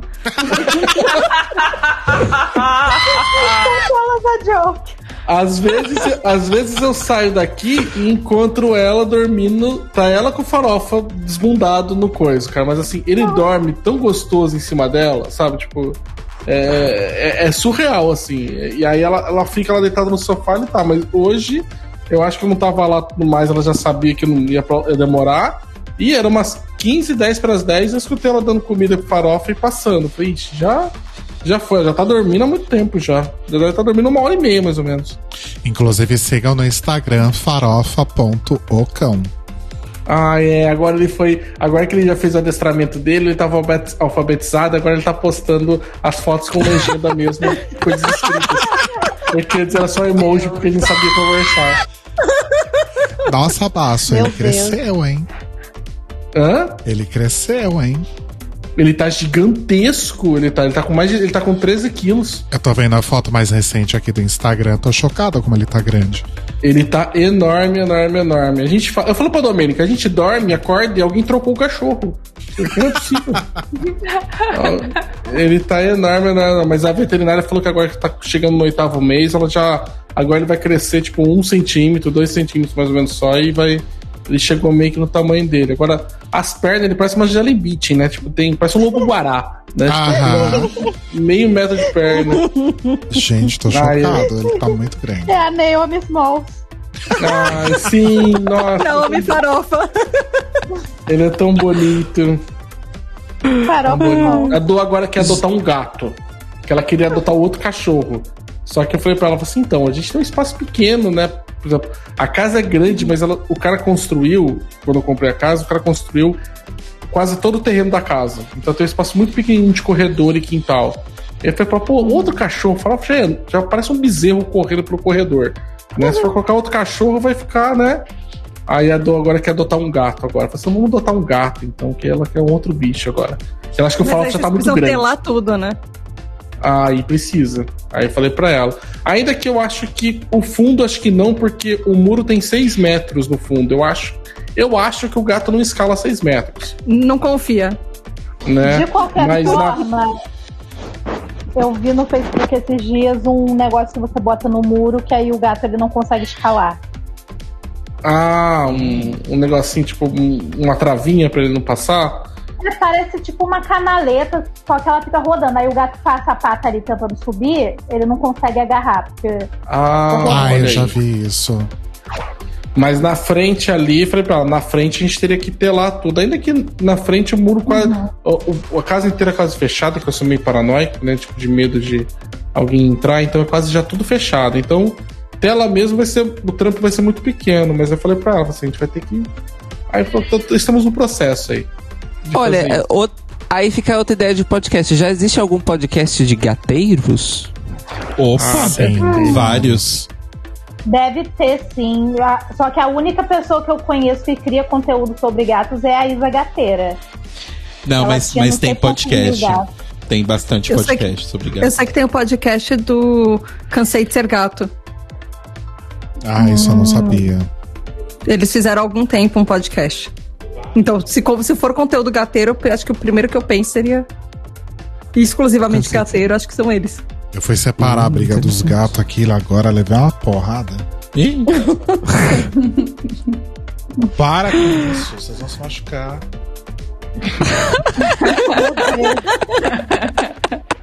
Sério, tá mal quebrar pau aqui. Meu Deus. Enquanto Mas isso, o Sushi deve estar dormindo. Ai, o Farofa eu fui passear esses dias com ele, ele apanhou de um gato na rua. Eu olhei e falei, ai, você é tão bundão. Você apanhou de um gato. O gato tem tipo 3 quilos, você tem 13, tá ligado? Tipo, você apanhou dele. Mas é, é normal. O, eu, pelo menos, eu apanhava da minha prima, que é mais nova que eu. Sempre que ela Mas vinha você não em casa. Um sexto do tamanho da. Sabe, sua prima não tinha um sexto do tamanho dela. Tipo, Ela era tipo, bem mais nova que eu. Mas, pô, sei lá, você tinha 15 anos, ela tinha 6 e ela te batia. Não. Tipo, Não, então, mas, mas o meu irmão, o meu irmão, a gente tem mais ou menos uma diferença de idade assim, ele puxava meu cabelo. Era uma coisa linda. Ai, Mas gente. enfim. O sushi, ele tem os seus momentos, né? Ele entra aqui em casa, às vezes, com, com um sapo, que eu não sei de onde que ele tirou o sapo, mas ele entra com um sapo em casa. Daqui a pouco ele tenta me morder, daqui a pouco ele vem pedindo carinho. Agora ele deve estar dormindo em cima do jornal lá na sala. Porque ele dorme em cima do jornal. Não- O Farofa, ele tava com uma mania esses tempos atrás de ir desenterrar alguma coisa que a gente tinha plantado no jardim. Que, né, tipo uma, uma rosa que a gente tinha plantado, uma flor, um hortelã, alguma coisa. E aí trazido, tipo, toca, eu trouxe pra você, tipo, uma flor. Tipo, aí jogava uma raiz com um monte de terra, assim, tipo, eu trouxe pra você. Ai, gente. É, Boris, deixem aí seus projetos, arrobas, onde as pessoas encontram vocês, seus podcasts e tudo mais que vocês fazem. É hora do, do Selvisson. Quem quer começar? Ah, Quem que você perguntou? falou, é você, né? Então começa. Então, gente, eu tenho um projeto de educação sexual chamado Sexo Explícito. Que vocês podem achar todo o meu conteúdo em sexoexplicitopodcast.com.br. E eu tô no Twitter como arroba podsexoexplícito e no Instagram arroba Sexo Explícito Podcast. E eu quero aproveitar a oportunidade para dizer que, assim, eu sinto que o sexo explícito é um pouco filho do Clio, porque eu comecei a ouvir o trio. Sexo explícito ainda não tinha nem nascido. E eu não tenho nem como explicar, assim, de uma forma que quem tá ouvindo entenda, como foi importante para mim escutar vocês falando sobre temas assim que eu nunca tinha ouvido antes.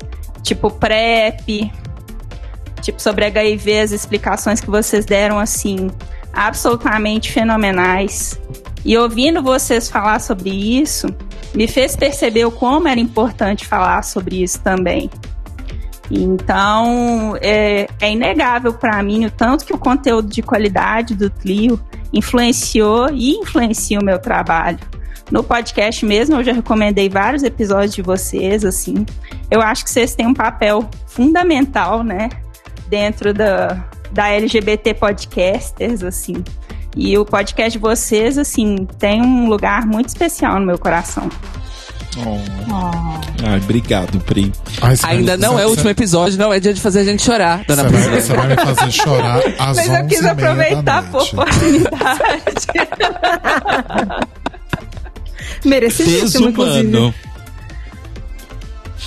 Ai, Prim, obrigado, mas você que é tudo. Você que inspira a gente, mais um milhão de pessoas aí, com certeza. Exatamente. Ai, vocês são muito gentis. É tudo. Obrigado por tudo. Essa parceria aí que vem desde a Rádio Sense, Exatamente. Não é, Desde a menina? Rádio 100, olha só. desde lá de trás. É sobre. Tata Gente, Finoto. deixar- Ah, desculpa, vai, Baço. Então, pra vocês, então, me acompanharem no Twitter, eu tô como arroba senhor Baço, arroba senhor Baço escrito por extenso, né? Então não tô em nenhuma outra rede social. De acompanhando de podcasts, eu trabalho bastante nos podcasts do Leitor Cabuloso, né? leitorcabuloso.com.br. Lá tem um monte de podcast de literatura dos mais diversos tipos. né? Então, se você gosta de literatura, alguma, alguma forma de literatura vai estar ali, né? Tipo, que vai encaixar em alguns podcasts que a gente tem lá.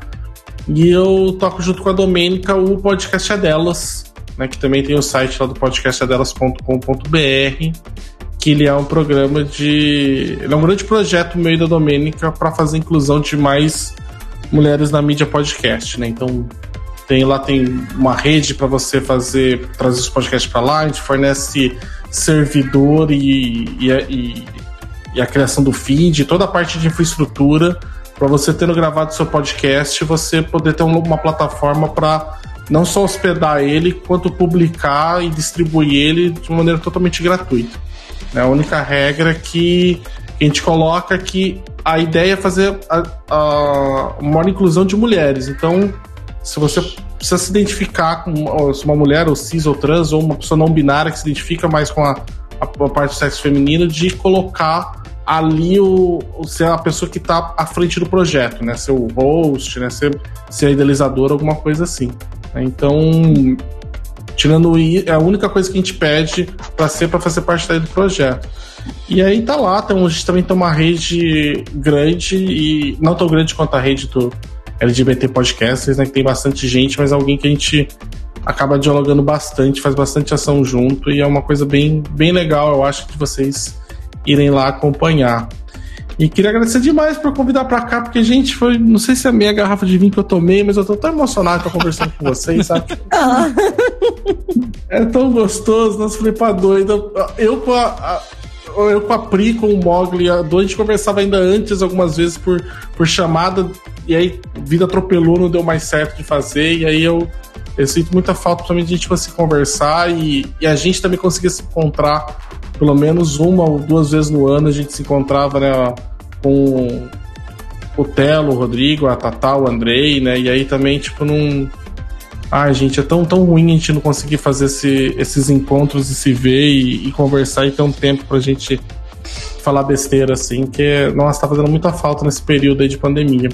Mas brigadão mesmo, que aí hoje pelo menos foi divertido, né? Estamos aqui três horas aqui, tipo, já conversando e tá, nossa, tá muito bom, nem, nem vi passar. Foi tudo mesmo. E assim, é, sobre o podcast é delas, eu acho que um dos maiores orgulhos que a gente tem aqui é, no Tlio é ter participado Exato. de todas as edições da Ai. campanha até esse momento em que existimos, né? Uhum. Porque Uhum. realmente é um, um projeto maravilhoso e, e a gente aplaude vocês de pé pela iniciativa, que é tudo. Ai, eu gosto muito. Vocês participaram de todos, a Tatá, a Priscila, né? Tipo, todo mundo tá aqui, participou desde o começo. E eu, com a Domênica, agradece muito que vocês são dos que a gente, inclusive, quando tem alguma dúvida, alguma coisa assim, a gente acaba recorrendo a vocês, que vocês são pessoas de confiança, que a gente sabe que, olha, vão falar pra gente, conhece o projeto, conhece a gente e vão falar, tipo, a real mesmo, né? Então. É muito bom poder contar com vocês pra pra poder lidar com essas coisas também quando a gente tem dúvidas. Sim, com certeza. Arrasou, Baço. Obrigadíssimo também. E Tata Finoto, a nossa Então- princesa da podosfera. Oh, gente, eu quero encontrar ao vivo de verdade. O tava falando que ele tá sentindo falta. Eu fiz. Eu tava, eu tava aqui. Tipo, ah, agora eu vou esse ano, ano passado, né? Agora esse ano eu vou mudar, vou ter a minha casinha, o meu espaço para receber os meus amigos, eu posso fazer reuniõezinhas. Aí veio pandemia. Exatamente um mês depois da gente ter Exato. sua O último rolê que a gente fez antes da pandemia foi na casa da Tata. E ela O não meu último nem- rolê também foi, esse, foi, foi essa, essa open house da, da Tatá. Tipo, Não eu- era open Mas house, eu coisa junto. Foi só meu aniversário, eu ia fazer uma open house. Eu não consegui, em dois anos morando aqui quase, eu não consegui fazer uma open house. Oh, meu Deus. A pop da Tata. Calma, esse momento vai chegar. Tá, tem situação de barril, coitada. Eu não, tá na situação de desesperadamente querendo trazer os meus amigos aqui pra casa. Mas, gente, de verdade, obrigada pelo convite. Vocês sabem que eu amo de vocês, de verdade, muito, assim, e o que a Pri falou é, é, é muito sério, assim, eu... é, é, o, o meu sistema de apoio, eu não teria tido coragem se não fossem vocês para criar um sistema de apoio. E hoje meu podcast basicamente vive por causa do sistema de apoio. E eu basicamente peguei as coisas que vocês fizeram e falei, nossa, que ideias geniais. Aí eu adaptei para as coisas que funcionavam para mim, pes- pesquisei com outras coisas, mas não, o de vocês era o mais perfeito. E eu admiro demais vocês em tudo, assim. Então, é, é muito mais do que, ah, a gente é colega podcast. Vocês são meus amiguinhos de coração mesmo. E todo mundo que tá aqui na lista ligação foram os presentes que a Podosfera me deu. assim. Obrigada de verdade, eu amo estar aqui. Ai, e arrasou. ouvintes, eu sou a Tata Finoto, vocês podem me encontrar lá no arroba tributadh, tanto no Twitter quanto no Instagram. Eu geralmente falo sobre transtorno de déficit de atenção, de vez em quando comprando umas brigas com podcast grande, de vez em quando falando de pessoas que falam coisas meio merdas, mas geralmente de boinha, rindo da gente mesmo, porque é isso, às vezes é bom rir da gente mesmo, às vezes é bom educar um pouco sobre o transtorno que a gente tem. E tá de boa, vem falar lá comigo. E é isso. Aí ouçam também o Café com TDAH para conversas aleatórias de pessoas TDAHs conversando sobre absolutamente tudo de forma divertida. E é isso. Basicamente o que a gente tá fazendo aqui, só que geralmente com um tema por episódio. Arrasou. Arrasou muito. Mas é isso, né, Marisa? A gente transcendeu o, o lance de ser colegas podcasters e viramos amigos. Eu acho que é sobre isso, né? É isso que, que paga a conta no fim do dia, né? Exato. Não literalmente, É. porque o que paga a conta é o dinheiro. Mas vocês entenderam o que eu quis dizer. Exato. Irmãos por acaso, amigos por opção. Exatamente. Essa belíssima pérola, né? Tipo um para-choque de caminhão. Com essa mensagem de pano de prato, terminamos. Ai, gente. Luísa Lunati, cadê seus últimos, seus últimos tchauz? De hoje, pelo menos. Então, gente, estou onde? No Twitter da Avon. A Von tá on e a Luísa também. Exato. Exatamente. Mas, por que que eu fui parar no Twitter da Avon? Já falei no começo. Mas é porque o que que tá acontecendo? Tá rolando o Corrida das Blogueiras e, além de fazer o Play Along, eu também estou fazendo Spaces. Depois do episódio, terça-feira, lá no meu Twitter, é o Space das Blogueiras. Então, se vocês estiverem acompanhando o programa e quiserem dar um pitaco, Bem com a gente. Semana passada até o El Silva, né, que é um dos participantes dessa temporada, apareceu e jogou uns Insider Tea ali no meio. Então, Olha se só. você tem interesse, vem. Mas além disso, eu estou no meu canal Lunática. Agora vai ser o quê? Quatro vezes por semana, fazendo aí vídeos, lives, comentando reality show, fazendo maquiagem, essas coisas todas. Além disso, também estou no Glittercast, que agora a gente. A gente simplesmente do- dropou, né? O, o Drag Race UK. Vamos fazer resenhas do Dragula agora, lá no Glittercast. Inclusive, enquanto a gente estava aqui entrando no ar, saiu o episódio novo do Glittercast sobre a prime- o primeiro episódio do Dragula.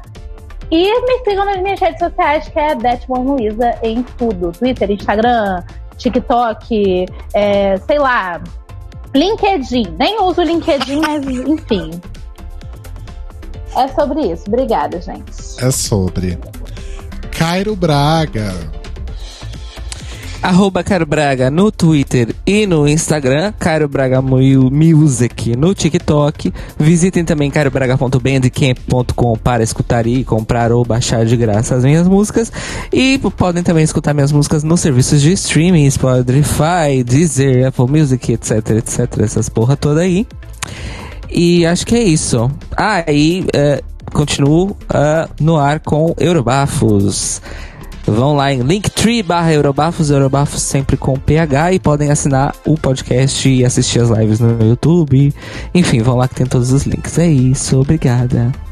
Imagina. Ah, eu tenho, eu tenho um aviso importante. A partir da próxima semana, saímos do horário de verão aqui neste lado do oceano, neste velho continente. Então, o The Libraries Open vai ao ar a partir da próxima segunda, à meia-noite, horário de Lisboa, e não mais a uma da manhã. Beijos. Arrasou. Mua. Telo Caetano. Me sigam lá nas redes sociais, arroba Telo Caeto.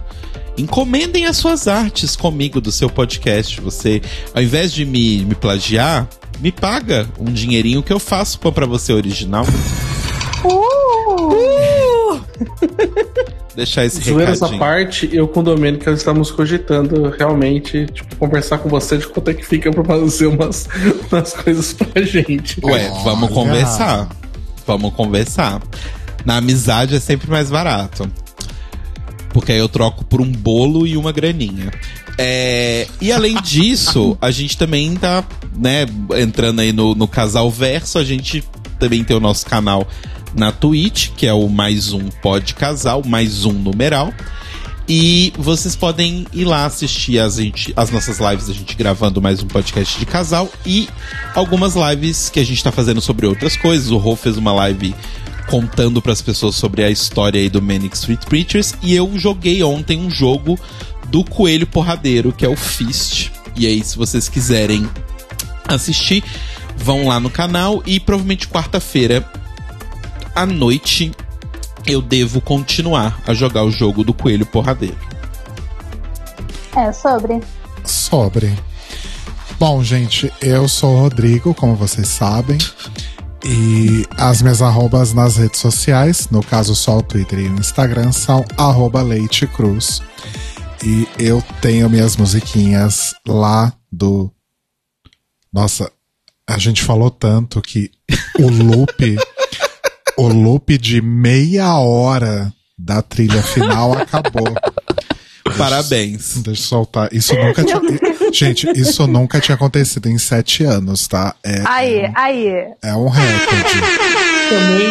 Eu tô o falando Rodrigo chama três hosts de podcast como convidado. Eu, eu não sei nem como vocês conseguem conduzir isso. tá ligado?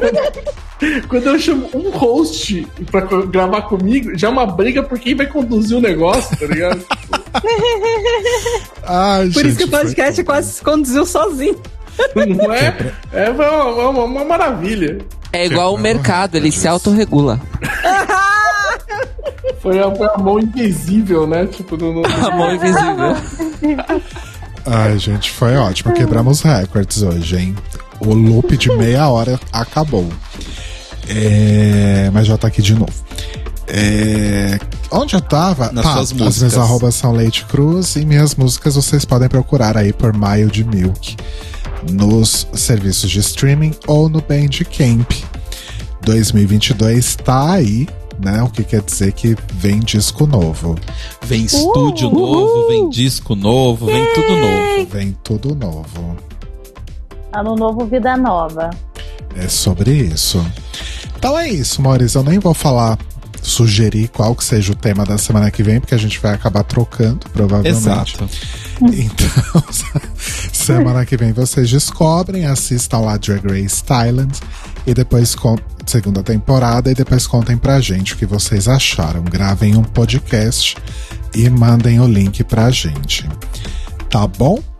Então, obrigado de novo, Mores, Pri, Baço, Tata. Vocês são tudo, a gente ama vocês. E ó, voltem, hein? Porque ainda faltam oito episódios pra acabar essa bagaça aqui. Então, Exato. deem um jeito aí de voltar. E é isso, amores. Mil beijos, boa semana e até segunda que vem. Beijo! Beijo da Tata. Beijo. Beijo. Bye bye. Mua. Esse podcast quebrou todos os tabus, ó. Ai, caiu um saco no meu olho.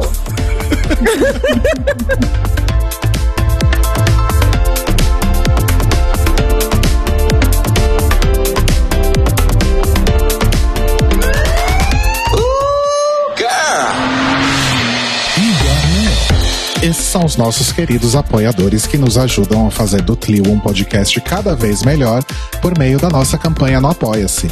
Obrigado, Moris! Rafa Bibi, Ivan Ribeiro, Tonho Esteves, Thiago Querentino, Fúvio Bassalobre, Sérgio Araújo, Thaís Alves, Fred Pavão, Lucas Romeiro, Gui Gonçalves, Mia Brandão, Jean Prado, Pandora, Maíra Bueno, Inês Barreto, Cacita Alves, Valdir, Letícia Ferreira, Vitor Vilaverde, Arthur Mois, Raboni Santos, Alu Vieira, Inoue, Duda Zanini, Juliano Lopes, Tata Finoto, Malcolm Bauer, Senhor Basso, Feliciano Silva, Nájila Sanderson, Danilo Cursino, Marcos Vinícius Barbieri, Lana Andrade, Maria Lua, Pri Armani, Matheus Henrique, Fernando Xisto, Guilherme Piazza, Fabrício Renovato e Brenner Guerra.